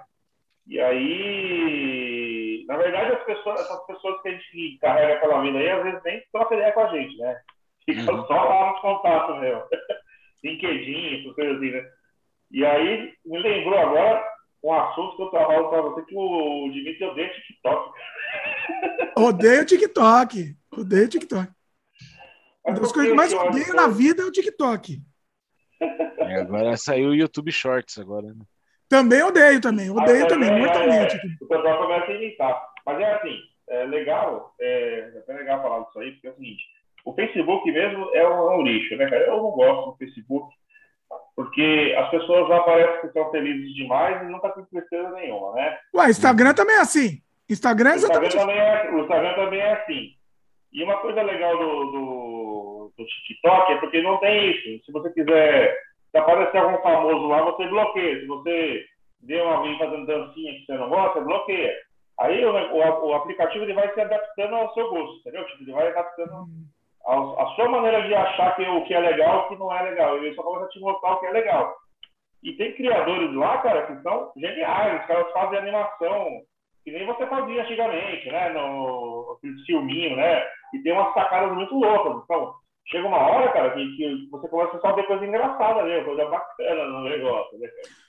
Pode Então, ser, pode ser depende- preconceito meu. Talvez seja preconceito. Pode ser. É, mas é que assim, quando a pessoa começa a usar, ela acaba vendo de tudo, né? Acaba vendo mulher rebolando, dancinha, coisa desse. Eu acho muito forçado ali, eu acho é, muito forçado a coisa. É, eu Então, gosto. aí, É. aí, aí é que tá, aí é que tá legal. Porque se você não gosta, você bloqueia, você simplesmente passa. Eu bloqueio tudo, porque eu não gosto, eu bloqueio, entendeu? É, o Facebook ele tem um algoritmo agora que eu percebi que é assim, se eu começar a ver vídeo de determinado assunto, ele começa a me trazer só aquilo. Só aquilo. Daquilo, só Sim. aquilo. É, eu acho que acredito que é, daí ele e, e, propaganda também relacionada àquilo, né? Então, eu acho que o TikTok também deve fazer a mesma coisa, mas como eu falei, no TikTok é muita gente e é muito forçado porque ali eles fazem monetização, né? Eles pagam ali para visualização eu peguei, Eu peguei, um, eu peguei uns canais lá do TikTok, por exemplo, que o cara pega os desenhos normais, tipo Scooby-Doo, né? É, ou, sei lá, o Mario Bros, o, jogo do Mario Bros. O cara pega o, o Pato Donald, o Mickey, sabe? E ele faz o, o desenho do cara, ele mesmo anima o desenho. Uhum. E ele faz como se fosse um filme de terror, sabe? Uma história de terror, né? com, com os personagens do, dos desenhos, entendeu? Uhum. Aí, por exemplo, tinha lá o Garfield, é, o, cara, o dono do Garfield lá, né? Sai com a, com a namorada dele e tal. E aí ele bate a porta, assim, atende a namorada e fala, não, peraí, só vou me arrumar já volto. Aí quando ele entra dentro, o Garfield não é um gato, ele é um cara escravizado pelo cara dentro do, do, do, apartamento dele, que se faz, tem um rabinho de gato, assim, uma orelhinha de gato o cara obriga de colocar, né? É genial, assim, então, mas isso, por exemplo, não tem no, não tem no YouTube. Não, só tem no TikTok. Então, é, é, é, talvez seja preconceito meu. Eu, eu, eu, tenho, eu tenho que. Eu é tenho que, que... Tem que filtrar, né, cara? Você tem que filtrar, filtrar é. e bloquear que você não A dança, eu dei, assim, eu bloqueio. Ah, começou a aparecer eu bloqueio. Chega uma hora que o engine lá do, do aplicativo percebe que eu eu tô bloqueando tudo, que eu não gosto, ele não manda mais, entendeu? Tipo, ele, fala, é. ele até tenta de novo uma hora ou outra depois, ele tenta de novo mandar aquele conteúdo. Falando em criação de conteúdo, aproveitar aqui. Você, Márcio, você não pensa em fazer um canal? De repente faz o canal com suas músicas, meu. Você parou de fazer, né? Música. É, eu já pensei em fazer vários canais de várias coisas, né, cara? Então, eu meu. comecei a, a aprender animação. Eu nunca tive muita pegada com essas coisas, né? Então, deixa eu contar uma coisa. Ó, eu não sei se eu te falei no programa que você participou. Você, é, é, para quem não sabe, tá? Quem tá assistindo aqui não sabe, esse cara que fez a trilha sonora do Surrealidade.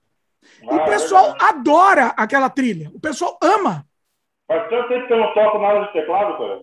Então, eu adorava tocar, né? Mas o pessoal ama a trilha do Surrealidade. Ama. Entendeu? O Surrealidade foi descoberto agora há pouco tempo. E, meu. Putz, Marcio, volta a fazer, os entendeu? royalties aí. Oi? Precifica os royalties aí agora. Aproveita ah, deixa. A oportunidade. Olha aí. eu tenho um CD aqui que já mostrei pra você já, né? Várias músicas que eu criei, velho. Essas músicas vão ficar aqui. Uma hora, uma hora alguém acha. Peraí, mas no do nosso tempo ou nova? Não, do nosso tempo lá. Eu não, do nosso tempo eu tenho tudo. Eu tenho é, tudo aqui. Se quiser, depois eu te passo. Eu tenho tudo. Não, tem aqui. Tem CD, em CD ainda. Sim, eu tenho aqui já em backup, aqui para não perder. Mas assim, é. é. porque é um negócio legal. Você pensa em fazer um canal, de repente, fazer um canal com música. Pode ser um caminho, entendeu? Pelo menos para para produzir esse conteúdo. É um negócio bacana, entendeu? Aquela época era bacana, cara, porque assim, eu, eu estudava bastante teclado, eu queria, eu queria aprender a tocar música. E aí, eu, eu por conta própria mesmo, comecei a estudar. Até fiz um curso de piano ali, né? Um curso de voz. Mas aí eu também me enjoei, não gosto de tomar aula, eu odeio tomar aula de, de, de gente, né? O legal da música é que era uma música, era uma música é, é, é, da alma, vamos dizer assim. Eu tô falando. É, eu, ficava, eu, ficava, viajando, né? Naquela, então... viajando. Usava o pick para montar as coisas lá tal. Pois é. E aí, quando eu, quando eu não gostava de algum trecho, eu trocava o trecho, né? É, vamos, arrumar, vamos arrumar um jeito de pôr isso daí no ar. Depois a gente conversa em off. Vamos botar isso no ar. É porque é um negócio bacana. Tem que não, ter... falar que ele não foi só o surrealidade. Teve trabalho de coisa que você fez até para Novartis, lá, se não me engano, que você ah, usou, né? Você fazia música para os clientes, verdade, meu. Olha, eu tinha esquecido, é verdade. Verdade. Eu fazia umas apresentações lá e usava a música que eu mandava para você à toa lá, né?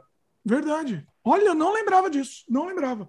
Pois eu vou, eu vou desencavar depois os, os backup, depois ver se publico isso daí, porque é bacana. Muito bom, muito bom. O Robertão já está quase, quase dormindo aí também, que já está tarde. Que horas são aí? Ah, tá, Meia-noite. Meia-noite. Bom, tem mais algum adendo aí? Vocês querem? Depois a gente vai voltar a fazer outro programa depois. A gente marca outro, outro dia aí pra gente continuar conversando. Vamos, vamos continuar com esse programa. Vamos, vamos ter uma parte 2 aí desse programa aí. Vamos sim. Porque, porque é bacana, é bacana de lembrar a história antiga e coisa nova também. Não só viver na antiguidade, mas vamos também para o novo também e, e mistura, tudo é legal e, e, bacana, e toma umas. Só, o Robertão só, só na água, meu, o Marcião aí tá tomando uma também. Saúde. Tintim aqui. Vai sentir com a água aí, Roberto. Aí, pronto. pronto. Mas é isso. Muito bom, muito bom. Boas histórias aqui. É, e depois a gente vai fazer outros também, relembrando de outras histórias também. É legal. O, o, o nosso sem freio é isso, é papo de boteco mesmo, e hoje foi literalmente papo de boteco, e isso que é legal. É isso que é bacana. É, é, é, é, é legal a gente registrar essas coisas, e, e, e, tem muita coisa legal aqui que, que saiu dessa conversa que o pessoal com certeza vai aproveitar também, tenho certeza. Né? Ah, é, é legal. Tem uma experiência. Vai lá, alguma, alguma dá, outra, palavras finais aí, quem quer aí? Vai, manda aí. Ah, deixar aberto aí para o pessoal também fazer comentário, né? De assim de situações né, que passaram que nem a gente, né? De antes, depois, o que, que acha, né? É, até em relação a, como é, que, como é que era no passado, como é que é hoje, né? As experiências que tiveram. Achei bacana o pessoal também comentar esse tipo de coisa aí e a gente não parar só no vídeo e seguir com os comentários também, né? Pois é. Marcião? Não, tô de boa aqui, cara. Tô só. Ó, e não esqueça do canal, bora tentar mexer. Hein? É, vai, Jabá, vai, vamos lá, vai. Final, finaliza com o Jabá, Roberto. Não fala aí, mas... do canal, bora tentar ó, mexer. Você estava falando do seu canal, depois a gente acabou mudando de assunto, vocês foram falando de leilão e tal. Fala especificamente do seu canal, faz Jabá aí. Então, o canal mostra minha experiência em, com, com fuçar em coisas, mexer em coisas, então eu gosto de ir procurar, aprender e fuçar e tentar eu mesmo fazer, né? Eu gosto bastante de fazer isso. Então eu tento arrumar videogame, eu tento arrumar os brinquedos, tem coisa que a maioria dá certo, a maioria estraga. Então a gente mostra na real o que, que é o tentar fuçar, né? Então. E é legal, é... o legal do canal do Roberto, é. que é diferente, que é assim, ele tá fuçando lá. Sim, é, às vezes não dá certo, né? Dá. Uhum. Às vezes não dá certo. Sim. É a experiência de você mexer. Então é isso que eu quero mostrar. Não é, ah, é assim que você tem que fazer. Não, é a experiência que eu tive e você pode ter a mesma experiência, como pode ter uma experiência melhor ou pior do que a minha, né? Então, eu estou mostrando qual que é a minha experiência, não é falar o que é o certo e o que é errado, é a experiência que a gente está tendo em mexer naquilo, né? Tem você mexendo no Nintendo 64, Game Boy, que mais? PlayStation? Cara, ainda tem um monte de coisa aqui. Eu, eu, fiz um vídeo agora nesse feriado com dois Mega Drive 1 que eu tenho. Daí eu revivi um do, das cinzas do inferno aqui, fiz ele funcionar. E fiz transcodificação deles do, de PowerM para NTSC e tá funcionando aqui agora. Olha. Ainda preciso mexer num deles ali que tá com a cor desbotada. Tem que fazer um negócio chamado recap, que é trocar recapacitor. Então isso daí vai. A gente tô filmando e mostrando tudo que tá, o que faz e o que, acontece e o que a gente tenta fazer para melhorar, né? Então, é, como eu falei, o intuito não é ensinar o que tem que ser feito, e sim mostrar a experiência do que a gente está fazendo e se deu certo ou errado e ver qual é o melhor caminho ali. Né? O, o, link do canal do Roberto está no post aqui, tá? Tá nos links comentados, vai lá e, e acessa. Vale a pena, se inscreve lá, se inscreve lá, assiste, dá, comenta nos vídeos também. Eu, eu enchi tanto o saco do Roberto para fazer o canal, agora eu vou encher o saco do é Márcio também para fazer canal. É. Meu negócio, a minha profissão é encher o saco das pessoas para fazer canal. É Essa verdade, é verdade. Eu encho muito só. Agora o, o Márcio vai ser meu alvo em breve. fazer, fazer canal também. E, e, e, Robertão, mantém, mantém a frequência. Mantém a frequência. É, todo sábado, às 8 da manhã, um vídeo novo. Muito bom, muito bom. Márcio ainda não tem jabá? Não, eu tinha meu canal de moto lá, mas é, eu desisti desse. Era, era bastante, tinha bastante inscrito lá na, na Nossa, época. você tava um canal, era um é, sucesso, né? Era, um, era, um era muito. É que a polícia começou a encher o saco dos youtubers lá na época e eu, eu apaguei o canal por causa disso aí, né, cara? Na verdade, não aconteceu nada com você, você só ficou com medo de acontecer, é isso? Sim, um É, mas eles estavam indo atrás, coisa, né? Tavam, né? É. Pegava a placa de moto e ia tá, atrás. Você tá com, andando em alta velocidade e colocando prova contra você mesmo no, na internet, né? Aí daria problema, né? É. é. Teve gente que foi pra justiça mesmo, né? Que os caras pegaram lá. Nossa. É porque tem a prova, né? A, tem. a remover, né, cara? Putz, era tão legal, era legal pra caramba.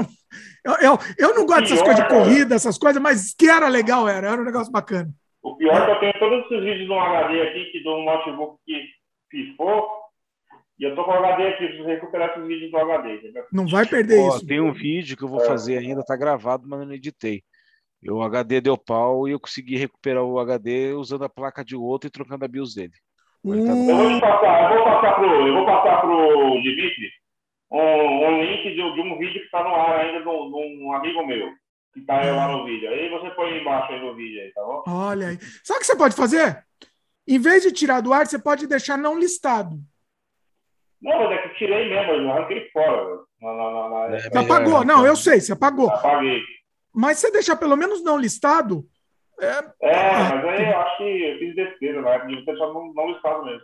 é, vai, pode dar problema, é. Pode dar problema também, é complicado. Mas eu vou te passar aqui o link de um vídeo que está no ar ainda, que tá eu fazendo um racha com, com o Fábio Guerra. E aí você coloca aí embaixo no, no. Tá no canal, tá no canal dele, é isso? Tá no canal dele, isso aí. E Me manda o link, então. ele. Não vai esquecer, então, hein? Vou até anotar aqui. é, vou até anotar aqui, porque isso é o pessoal assistir também. Ô, pessoal, não vai denunciar, não, hein? Não denuncia, não, pessoal. Por favor. É, é- é- é passado, né, Márcio? É passado isso. É passado. você escreveu. Escrever, exatamente. Só assiste lá, se não quiser, não assiste. Mas não, não, não, não enche o saco. pois é. Bom, muito bom, muito bom. Vamos voltar aqui, vamos voltar. De repente a gente consegue colocar o Flávio aqui na conversa. Eu tenho um pouco de medo de colocar o Flávio, que aí vai ser muito sem freio demais aqui na conversa. Mas a gente pode tentar. Vamos ver se a gente consegue, mas de qualquer jeito vamos voltar. Os três, pelo menos os três, vão voltar para lembrar de mais história e contar mais e bater mais papo aqui, papo de boteco. É isso? É isso aí.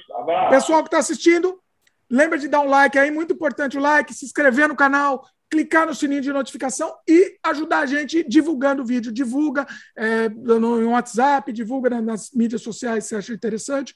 É, porque assim, foi um papo de boteco tão divertido. Você vai fazendo outra atividade e vai ouvindo nosso papo de boteco aqui, que foi, foi bacana. É isso? Show de bola. É isso aí. Valeu, pessoal. Vamos voltar. Em breve voltaremos aqui com mais papo também. Valeu e até a próxima. Falou, gente. Falou. Valeu.